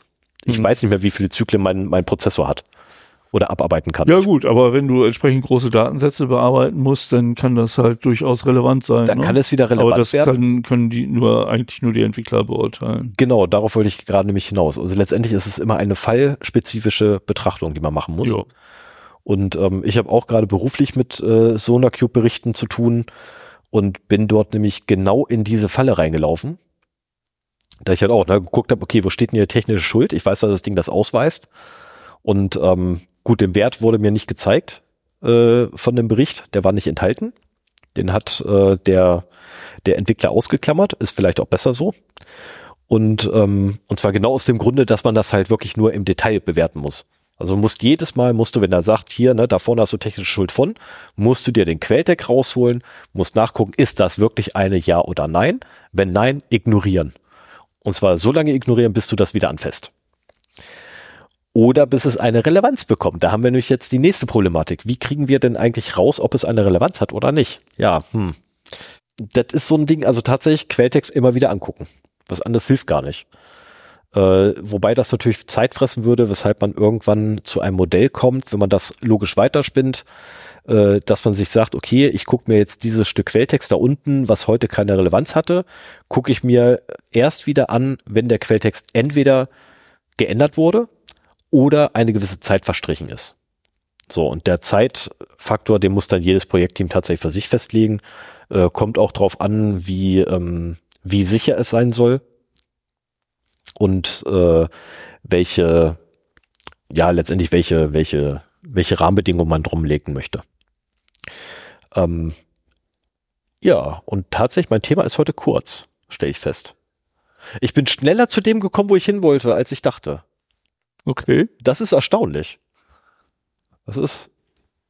Äh, wir müssen jetzt irgendwie noch neun Minuten überbrücken, Weil wir sonst die, weil wir sonst die zwei Stunden nicht mal haben. die zwei Stunden. Oh fuck. Okay, äh, Quintessenz, Quintessenz von dem ganzen Gestammel vorweg gerade von mir. Ähm, technische Schulden sind durchaus ein Faktor in der, innerhalb der Softwareentwicklung, der betrachtet werden muss und zur Gesamtqualität eines Softwareproduktes inklusive Sicherheit und Datenschutz beiträgt. Aber grundsätzlich bedarf es einer expliziten Betrachtung des Einzelfalls von Meldungen von technischen Schulden, wenn wir Tools einsetzen. Andernfalls können wir diese technischen Schulden in keinster Art und Weise wirklich qualifiziert, qualifiziert bewerten. So, und jetzt kommt tatsächlich Arbeitsmodus Ende. ähm, kommen wir lieber zu etwas witzigeren, kommen wir zu Spam. Ähm, kurze Frage, hast du noch Fragen gehabt? Nö, Anmerkungen? nö, Nö? nö. Habe ich dir was beibringen können? Äh, ja, ich weiß jetzt, was technische Schulden sind. Yes, Ziel erreicht. Okay, das Ziel, das Ziel hier ist immer, wenn wir, wenn wir uns Themen, ne, für alle, die äh, uns noch nie Folge gehört haben, ähm, das Ziel ist grundsätzlich bei den Themen, dass wir dem Gegenüber und uns selber was beibringen. Ähm, weshalb es auch ab und zu mal passiert, dass sich Aussagen während des Themas selber auf einmal ändern. Äh, passiert nicht oft, weil wir meistens tatsächlich ziemlich gut vorbereitet sind auf unsere Themen. Ähm, aber es kann halt mal vorkommen. So, und nun kommen wir zu etwas angenehmeren, nämlich unseren Spam. Wir haben Spam gekriegt und ich musste lachen. Ich musste sowas von lachen. Äh, jetzt muss ich irgendwie die Zeit überbrücken, bis der E-Mail-Client hochgefahren ist. Ähm, Auf Ihrem Rechner sind 168 Viren enthalten, oder was meinst hast du? du schon offen? Nein, habe ich nicht offen. Ah, Da haben schade. wir uns schon mal drüber unterhalten. Ich dachte, ich dachte, du hast den offen. das ist, Stefan liest sowas ja. Ich, ich sehe die, Nein, ich, ich, ich, die Betreffzeile und lösche die Mail. Also ich lese nicht alle, aber da muss ich lachen. ich habe ähm, die, die 0x0d-E-Mails sind halt wirklich ohne einen wirklich richtig gut funktionierenden Spam-Filter und deswegen kriege ich da ziemlich viel mit und das bin ich nicht mehr gewohnt. Aber äh, man kann meistens schon am Betreff erkennen, dass man äh, dass das halt Spam ist und deswegen schäre ich mich da nicht großartig rum. Also mein, mein Thunderbird kennt die auch fast alle als Spam. So ist nicht. Ähm, ich habe nur die Spam-Behandlung abgeschaltet bei ihm. Äh, ich habe ja auch ähm, übrigens ne, die Financial Services, äh, die mahnt uns auch übrigens an zum letzten Mal. Also das achte Mal jetzt zum letzten Mal. Äh, also ja, Spam, ja. Spam ist manch, also manchmal gibt es wirklich amüsanten Spam und in dem Fall musste ich wirklich lachen, weil wir erinnern uns und für alle, die noch nie zugehört haben, äh, jetzt kurzer, kurzer, kurzer, ähm, äh, äh, kurzer Realitätsabgleich. Ich besitze kein einziges Gerät mehr, auf dem ein Windows läuft. Ich habe eine Windows VM, ja, das ist aber eine virtuelle Maschine, die nicht mal wirklich mehr ins Internet darf. Also die, das Ding, wenn ich es anmache, die VM, dann dauert das immer eine ganze Weile, bis ich überhaupt nutzen darf, weil sie erstmal Updates installieren muss. Ähm, also sprich, ich besitze kein Windows mehr, sondern ich habe alles auf Linux. Dienstlich ist eine ganz andere Thematik, da komme ich leider um Windows aktuell nicht drum rum. Ich arbeite dran. Ähm, und mein Virenscanner weiß ich in der Regel, von wem ich den habe. Und er ist nicht McAfee. Und wenn ich dann eine E-Mail bekomme auf einen, das ist so geil, auf einen E-Mail-Account, und zwar unsere, unsere Feedback-Adresse, die auf einem Server läuft, auf dem ein Linux läuft, in einem Haushalt, wo es kein Windows gibt, wo ich ganz genau weiß, welche Virenscanner sind, da bin ich schon ein bisschen neugierig, ähm, zumal da ja auch eine Konto-ID angegeben ist, die ich angeblich habe. Und ich habe einfach mal so den Inhalt gelesen und musste ein wenig schmunzeln, weil mein McAfee vor, also hier steht wirklich, ne, jetzt Originalzitat, dein rot, unter, rot markiert McAfee vor the Windows Abonnent ist am heute abgelaufen 00 Doppelpunkt 00 Punkt Punkt. McAfee Abonnent wird empfohlen, um ihr Gerät zu schützen, wurde ein Sonderrabatt aktiviert, der auf Sun verwendet werden kann. Dienstag 09 Juni minus 2023. Können die sich jetzt bitte beim Betriebssystem erstmal einig werden?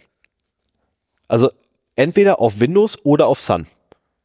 Können Sie sich bitte Sun habe ich das letzte Mal in den 90ern benutzt. Genau. Sobald das Ablaufdatum verstrichen ist, wird Ihr Computer anfällig für viele verschiedene Virenbedrohungen.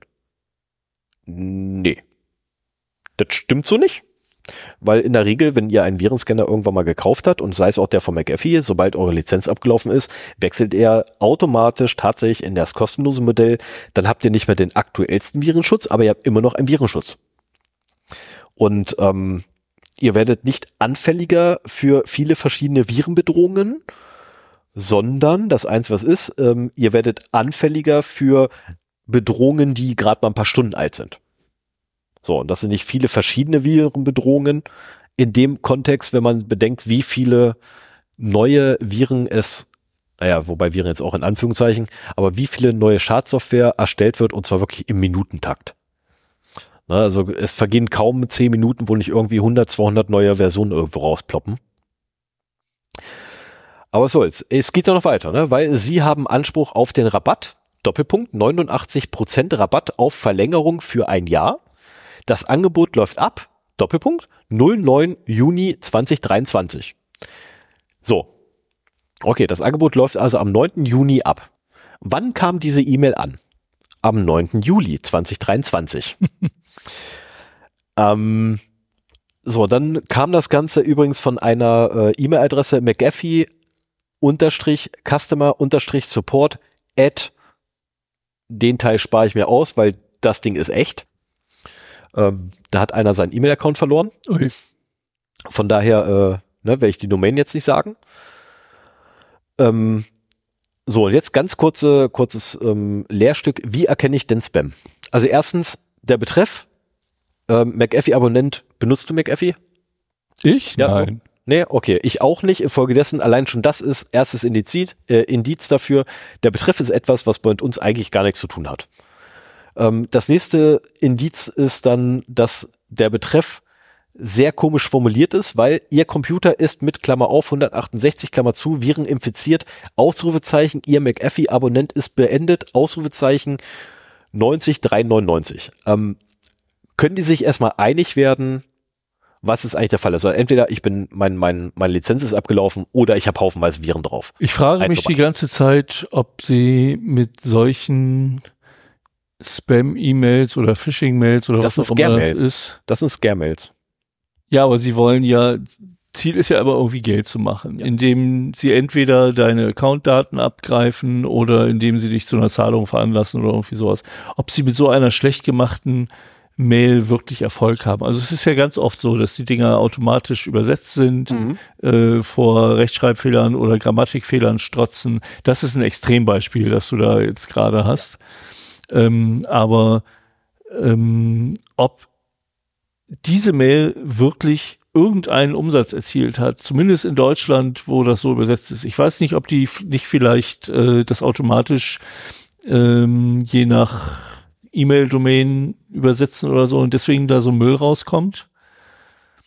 Aber ähm, ich kann mir nicht vorstellen, dass sich sowas lohnt. Also andere Spam, Phishing, ähm, Mails kann ich mir schon vorstellen, auch wenn die Rechtschreibfehler enthalten oder sowas, aber wenn sie halbwegs gut aussehen, dass das halt irgendwie noch funktioniert. Aber sowas, das ist doch verlor verlor verlorene Liebesmüh. Ja, das ist total absurd. Also Weil- auch wenn du dir den, den, den, den Link anguckst, der drin ist, weil natürlich ist ein Link enthalten, auf den man klicken soll, ähm, http und dann eine IP-Adresse. Ähm, Also ich kann mir höchstens vorstellen, jemand, der der deutschen Sprache, also der meinetwegen Ja. diese Mail bekommt, meinetwegen auch in Deutschland lebt, aber ähm, des Deutschen nicht so mächtig ist, dass der dann trotzdem damit noch gecached wird. Weil es geht ja nur darum, die dazu zu bemühen, diesen Link zu klicken und dann ist halt die Frage, was dann danach kommt, ob ein Login-Formular für dein McAfee-Abo oder Mhm. irgendwie dein Bankaccount, so nach dem Motto, damit du uns das Geld überweisen kannst, keine Ahnung, was dann passiert, aber ähm, das könnte ich mir noch vorstellen, dass man so jemanden damit vielleicht austricksen kann, aber ansonsten ist das doch völliger, das ist total ver, ver, verblödet. Ja. Ja, also ganz ehrlich, da finde ich dann schon besser, äh, dass ich eine 170 Piece Standy Toolset gewonnen. Kaufland unterstrich 74074, der Absender. Ähm, ganz ehrlich, die finde ich dann schon besser, allein schon vom Betreff her. Na gut, das Ende hätten sie sparen können, weil da ist Kauderwelsch drin. Na, ähm, oder äh, die eine ähm, Spam-E-Mail, die wir gekriegt haben mit dem Ab, was war das, die, die Denik? Nee. Was war denn das? Ich glaube, das war die Domain. ja, ja, ja, nee, das war, äh, das war eine Meldung, die vorgab, dass unsere Domain ähm, ablaufen würde oder sowas. Die war von der Denik gefaked und die hatte ich dir weitergeleitet, weil ich es mir auch ehrlich gesagt nicht genau angeguckt habe. Da, da war genau das. Ich, ich würde da nicht draufklicken auf irgendwelche Links, bevor ich mir die nicht genau angeguckt habe, aber da habe ich halt nur den Betreff gesehen und das sah irgendwie auf den ersten Blick ganz gut aus und dann habe ich dir die weitergeleitet und mich hinterher total geärgert, dass ich dir so einen Schrott geschickt habe. Nee, das war gut. Also jetzt mal ganz ehrlich, das war gut, weil da wissen wir dann wenigstens, oder daran merken wir ja auch, dass unsere, unsere äh, Sicherheitskonzepte funktionieren, beziehungsweise unsere Sicherheitsprozesse funktionieren, die wir haben. Und wenn es auch nur im Privaten ist. Na, weil ähm, beispielsweise das, der, der doppelte Boden ist, weil mir kann es auch durchgehen, dass ich irgendwie ja, was ich bei einer Domain Renewal äh, bei der DENIC irgendwie was verpeile. Ähm, so, und der doppelte Boden ist halt, da gibt's dann immer eine E-Mail tatsächlich. Ne? Also wenn du deine, deine, kurz bevor du deine Domain äh, verlängern musst, gibt's eine E-Mail vom Anbieter, wo du dein, ähm, deine Domain registriert hast. Und in der Regel steht da drin, du musst nichts machen. So, wenn ich die jetzt nicht lesen würde, aus irgendwelchen Gründen, davon abgesehen kommt auf ganz anderes E-Mail-Konto, äh, dann gibt's einen doppelten Boden, weil die in der Regel noch wer anders liest. Hoffentlich. Oder bekommt. Na, so, ähm, gut, für die Domains gibt's, äh, also für die Domains, die wir jetzt gerade hier im Einsatz haben, gibt's keinen doppelten Boden, weil ähm, ist nicht notwendig, die werden automatisch einfach verlängert. Punkt. Na, Haken ist gesetzt im, äh, beim Provider und die Sache ist durch. Äh, ich habe allerdings auch noch eine Domain für private Zwecke, also für noch privatere Zwecke und äh, die habe ich nur auf Zeit. Das heißt, die ist tatsächlich quasi schon wieder gekündigt und da würde ich dann vor Ablauf äh, eine E-Mail bekommen, ob ich sie noch haben möchte, ja oder nein. Und wenn ja, bitte drückt drauf. Prepaid-Domain oder was? nee, nee, nee, nee, nee, das ist einfach ganz regulär. Ich habe sie halt gemietet für ein Jahr Mhm. Und dann auch, äh, ich glaube, nach drei Monaten habe ich dann direkt die Kündigung geschrieben, weil ich sie, weil ich jetzt halt schon weiß, dass ich sie dann nicht mehr brauche. Mhm. Mhm. Das ist es nur als Übergang, äh, als Übergangslösung, bis die wirkliche Lösung da ist. Und wenn die wirkliche Lösung da ist, dann wird die Domain von mir sowieso für was ganz anderes missbraucht. Ähm, genau, so, damit hätten wir es, glaube ich, ne?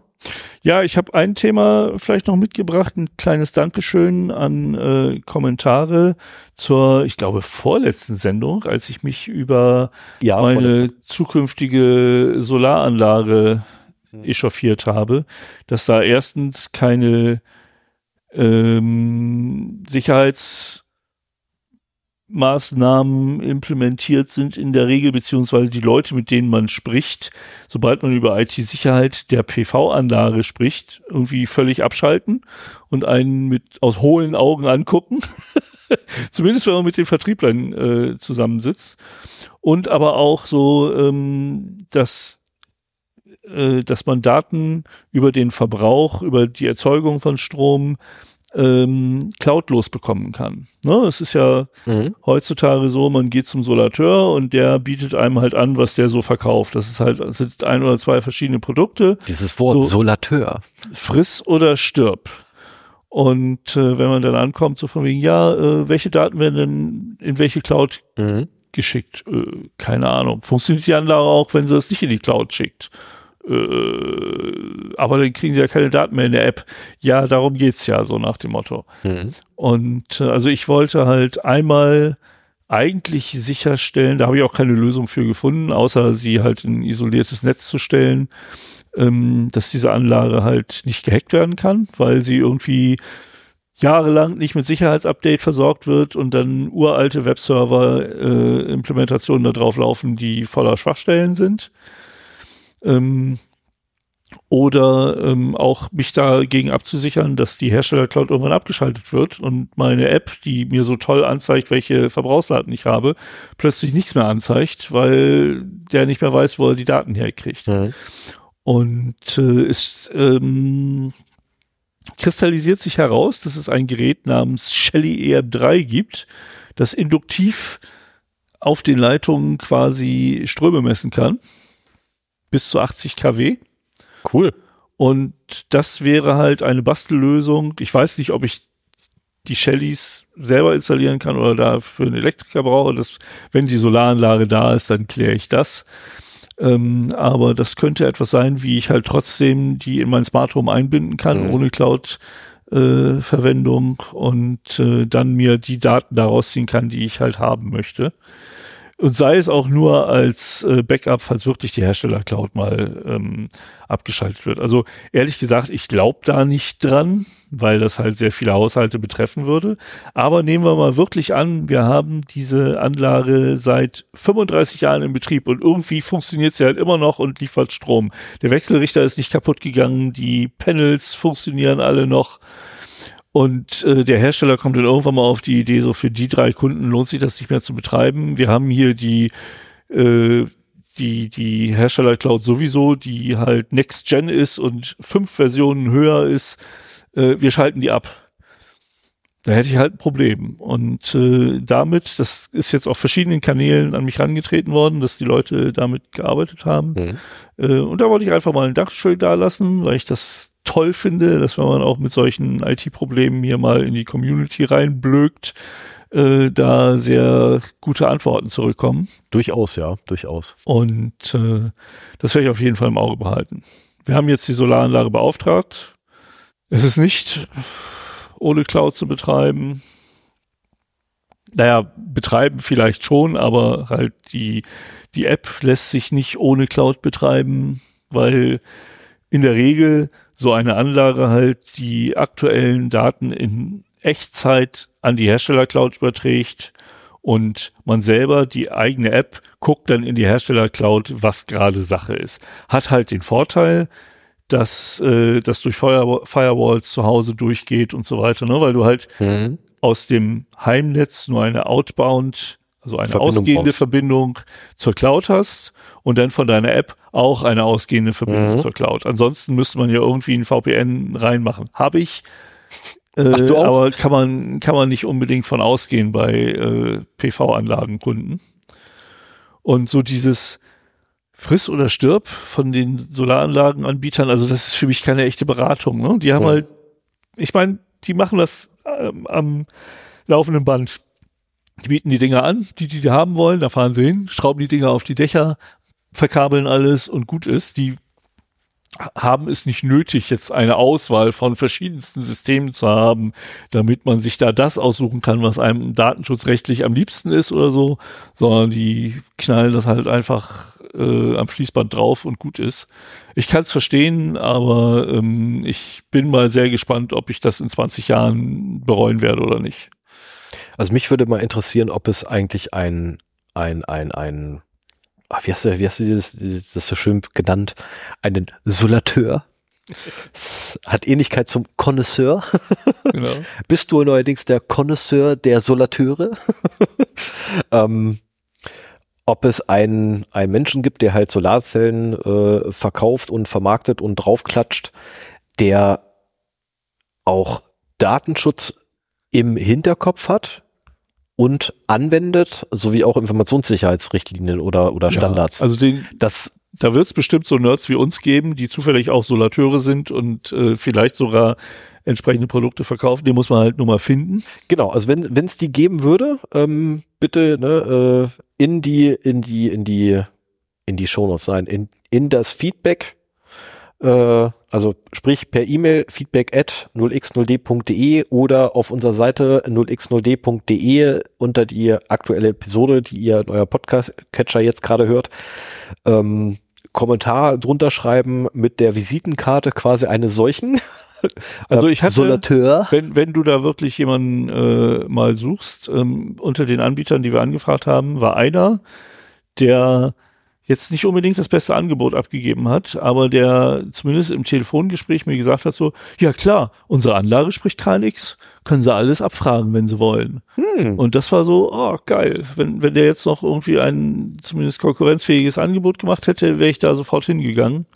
War es leider nicht. Vielleicht ist das der Preis, den man dann zahlen muss, aber bei den Summen, die da im Raum stehen, äh, ja, habe ich das Angebot halt nicht genommen. Ja, es ist, ist auch, ist auch dein gutes Recht, ein Angebot mal auszuschlagen. Äh, ich hätte, ich kenne das Angebot nicht oder ich kenne deine Angebote nicht, die du bekommen hast. Davon abgesehen, ich selber brauche mir darüber gar keine Gedanken machen. Aus dem einfachen Grunde, ich darf eh keine Solarzelle irgendwo hinbauen, außer, in äh, außer ins Fenster hängen. Darfst du auch nicht an Balkon hängen? Nee, kannst du voll vergessen. Weil mittlerweile, Ähm, ich, ich schädige, ich würde damit dem Gesamtbild der, äh, des Hauses schaden und der gesamten Wohnsiedlung, wo ich dann gleich kommentiert habe, ganz ehrlich, seit 1950 habt ihr die Schei diese potthässlichen Balkone nicht mehr angefasst. Wollt ihr mich veralbern? Wo schäde ich denn was? Nein, ich werte auf.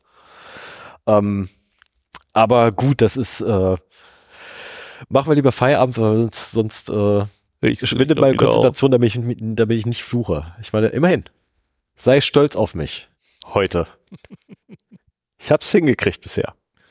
Noch. Für alle, die jetzt erst zugeschaltet haben, normalerweise fluche ich am laufenden Band. Es schaltet keiner jetzt noch zu. Nein, du, du hast dich da schon besser in den Griff bekommen. Das ist schon. Ich arbeite weiter dran. Ja, ich ja, arbeite genau. weiter dran. Das wird hoffentlich zum Ende des Jahrzehnts Oh komplett fluchfrei. So, jetzt muss ich noch den Shelly EM3 für die Shownotes raussuchen, aber das Nee, du müsstest eigentlich erst einmal gleich die Verabschiedung mitmachen. Ja, das kann ich. Und dann, okay, dann fange ich an mit der Verabschiedung, ja? Er muss ich ja wissen, ob ich damit jetzt anfange oder nicht, oder ob du jetzt noch das suchen willst und ich mir irgendwas aus den Fingern saugen muss. mache ich, das mache ich gucke. parallel. Das machst du so parallel. Okay, Ja. dann fange ich an mit der Verabschiedung. Sehr Er fängt verehrte, mit der Verabschiedung an. Achtung, Achtung. sehr ver Alarm.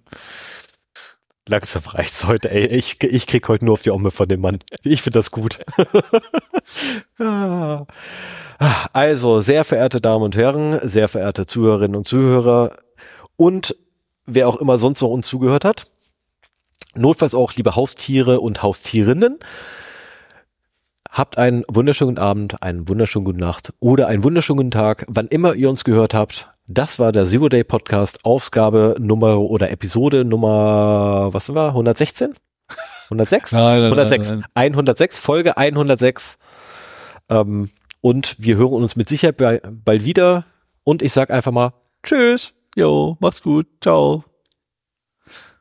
Oh, das, kommt das das, Outro können wir besser, Das weil hier ist es klar. mittlerweile dunkel und ich muss erstmal den Regler finden.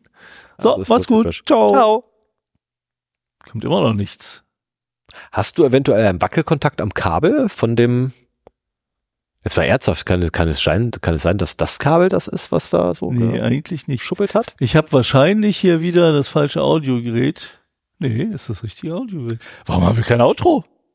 Hast du eventuell lautlos gestellt? Äh, nein. Hier ist auch. Mann, ey, Routing-Probleme ganz zum Ende. Ganz ehrlich, wir haben zwei Minuten, zwei Stunden. Ah, ich habe am falschen Knopf gedrückt, gedreht, weil es so dunkel ist. So, mach's gut. Ciao. Tschüss. Ernsthaft, es ist der erste Knopf von links. Schon immer gewesen, wird es auch immer rechts. sein. Nein, von mir aus gesehen von links. Ja, aber von mir aus hier. Ne, Das ist, das ist Wir, wir dürfen nicht im Dunkeln podcasten. Wir brauchen mehr Licht. Wir sind nicht im Dunkeln. Ey, ich bräune mich gerade. ich bin Kellerkind. So, ich würde sagen, ich mute mich jetzt einfach. Und lasse quasi das Intro wirken.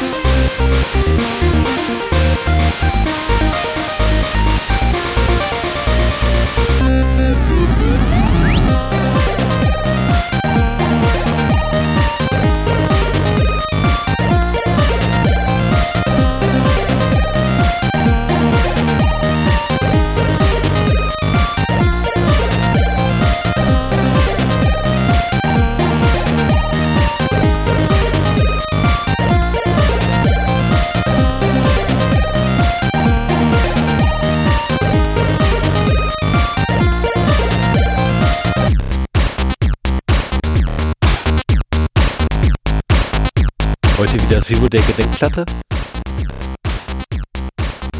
Burger oder was? Ja, natürlich.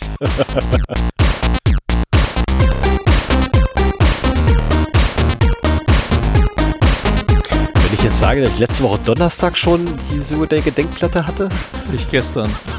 Oh.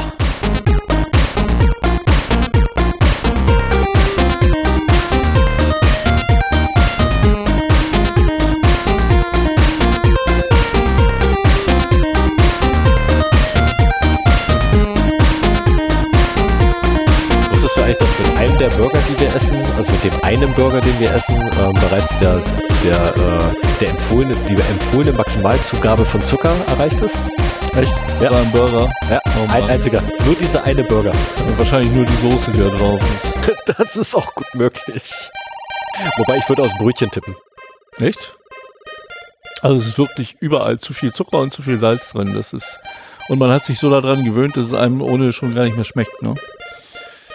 Aber es ist echt krass. Also wenn du anfängst auf Zucker zu achten, der Geschmack von allem verändert sich.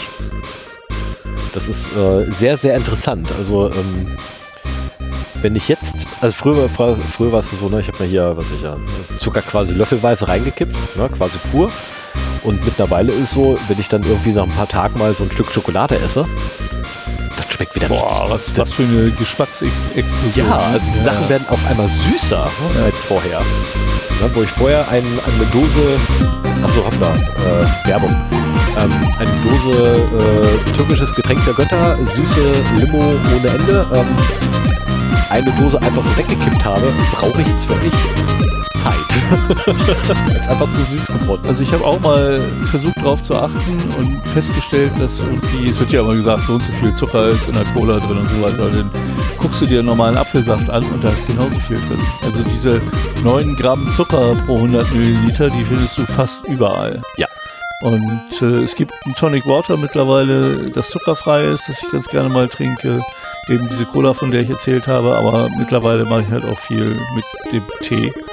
Gerade so jetzt in der Zeit. Und alkoholfreies Bier ist auch ohne Zucker. Also nicht jedes, aber die haben relativ wenig und es gibt auch, ich glaube, Jefer Light ist ohne Zucker. Wenn ihr das noch mit Diet mischt, wo auch kein, um, um ein bisschen besseren Geschmack für einen Radler zu kriegen. Dafür müsste ich herbe- jetzt aber, ja, aber da, da hätte ich wieder das Problem, ich müsste ja Bier trinken. Ja, aber alkoholfreies.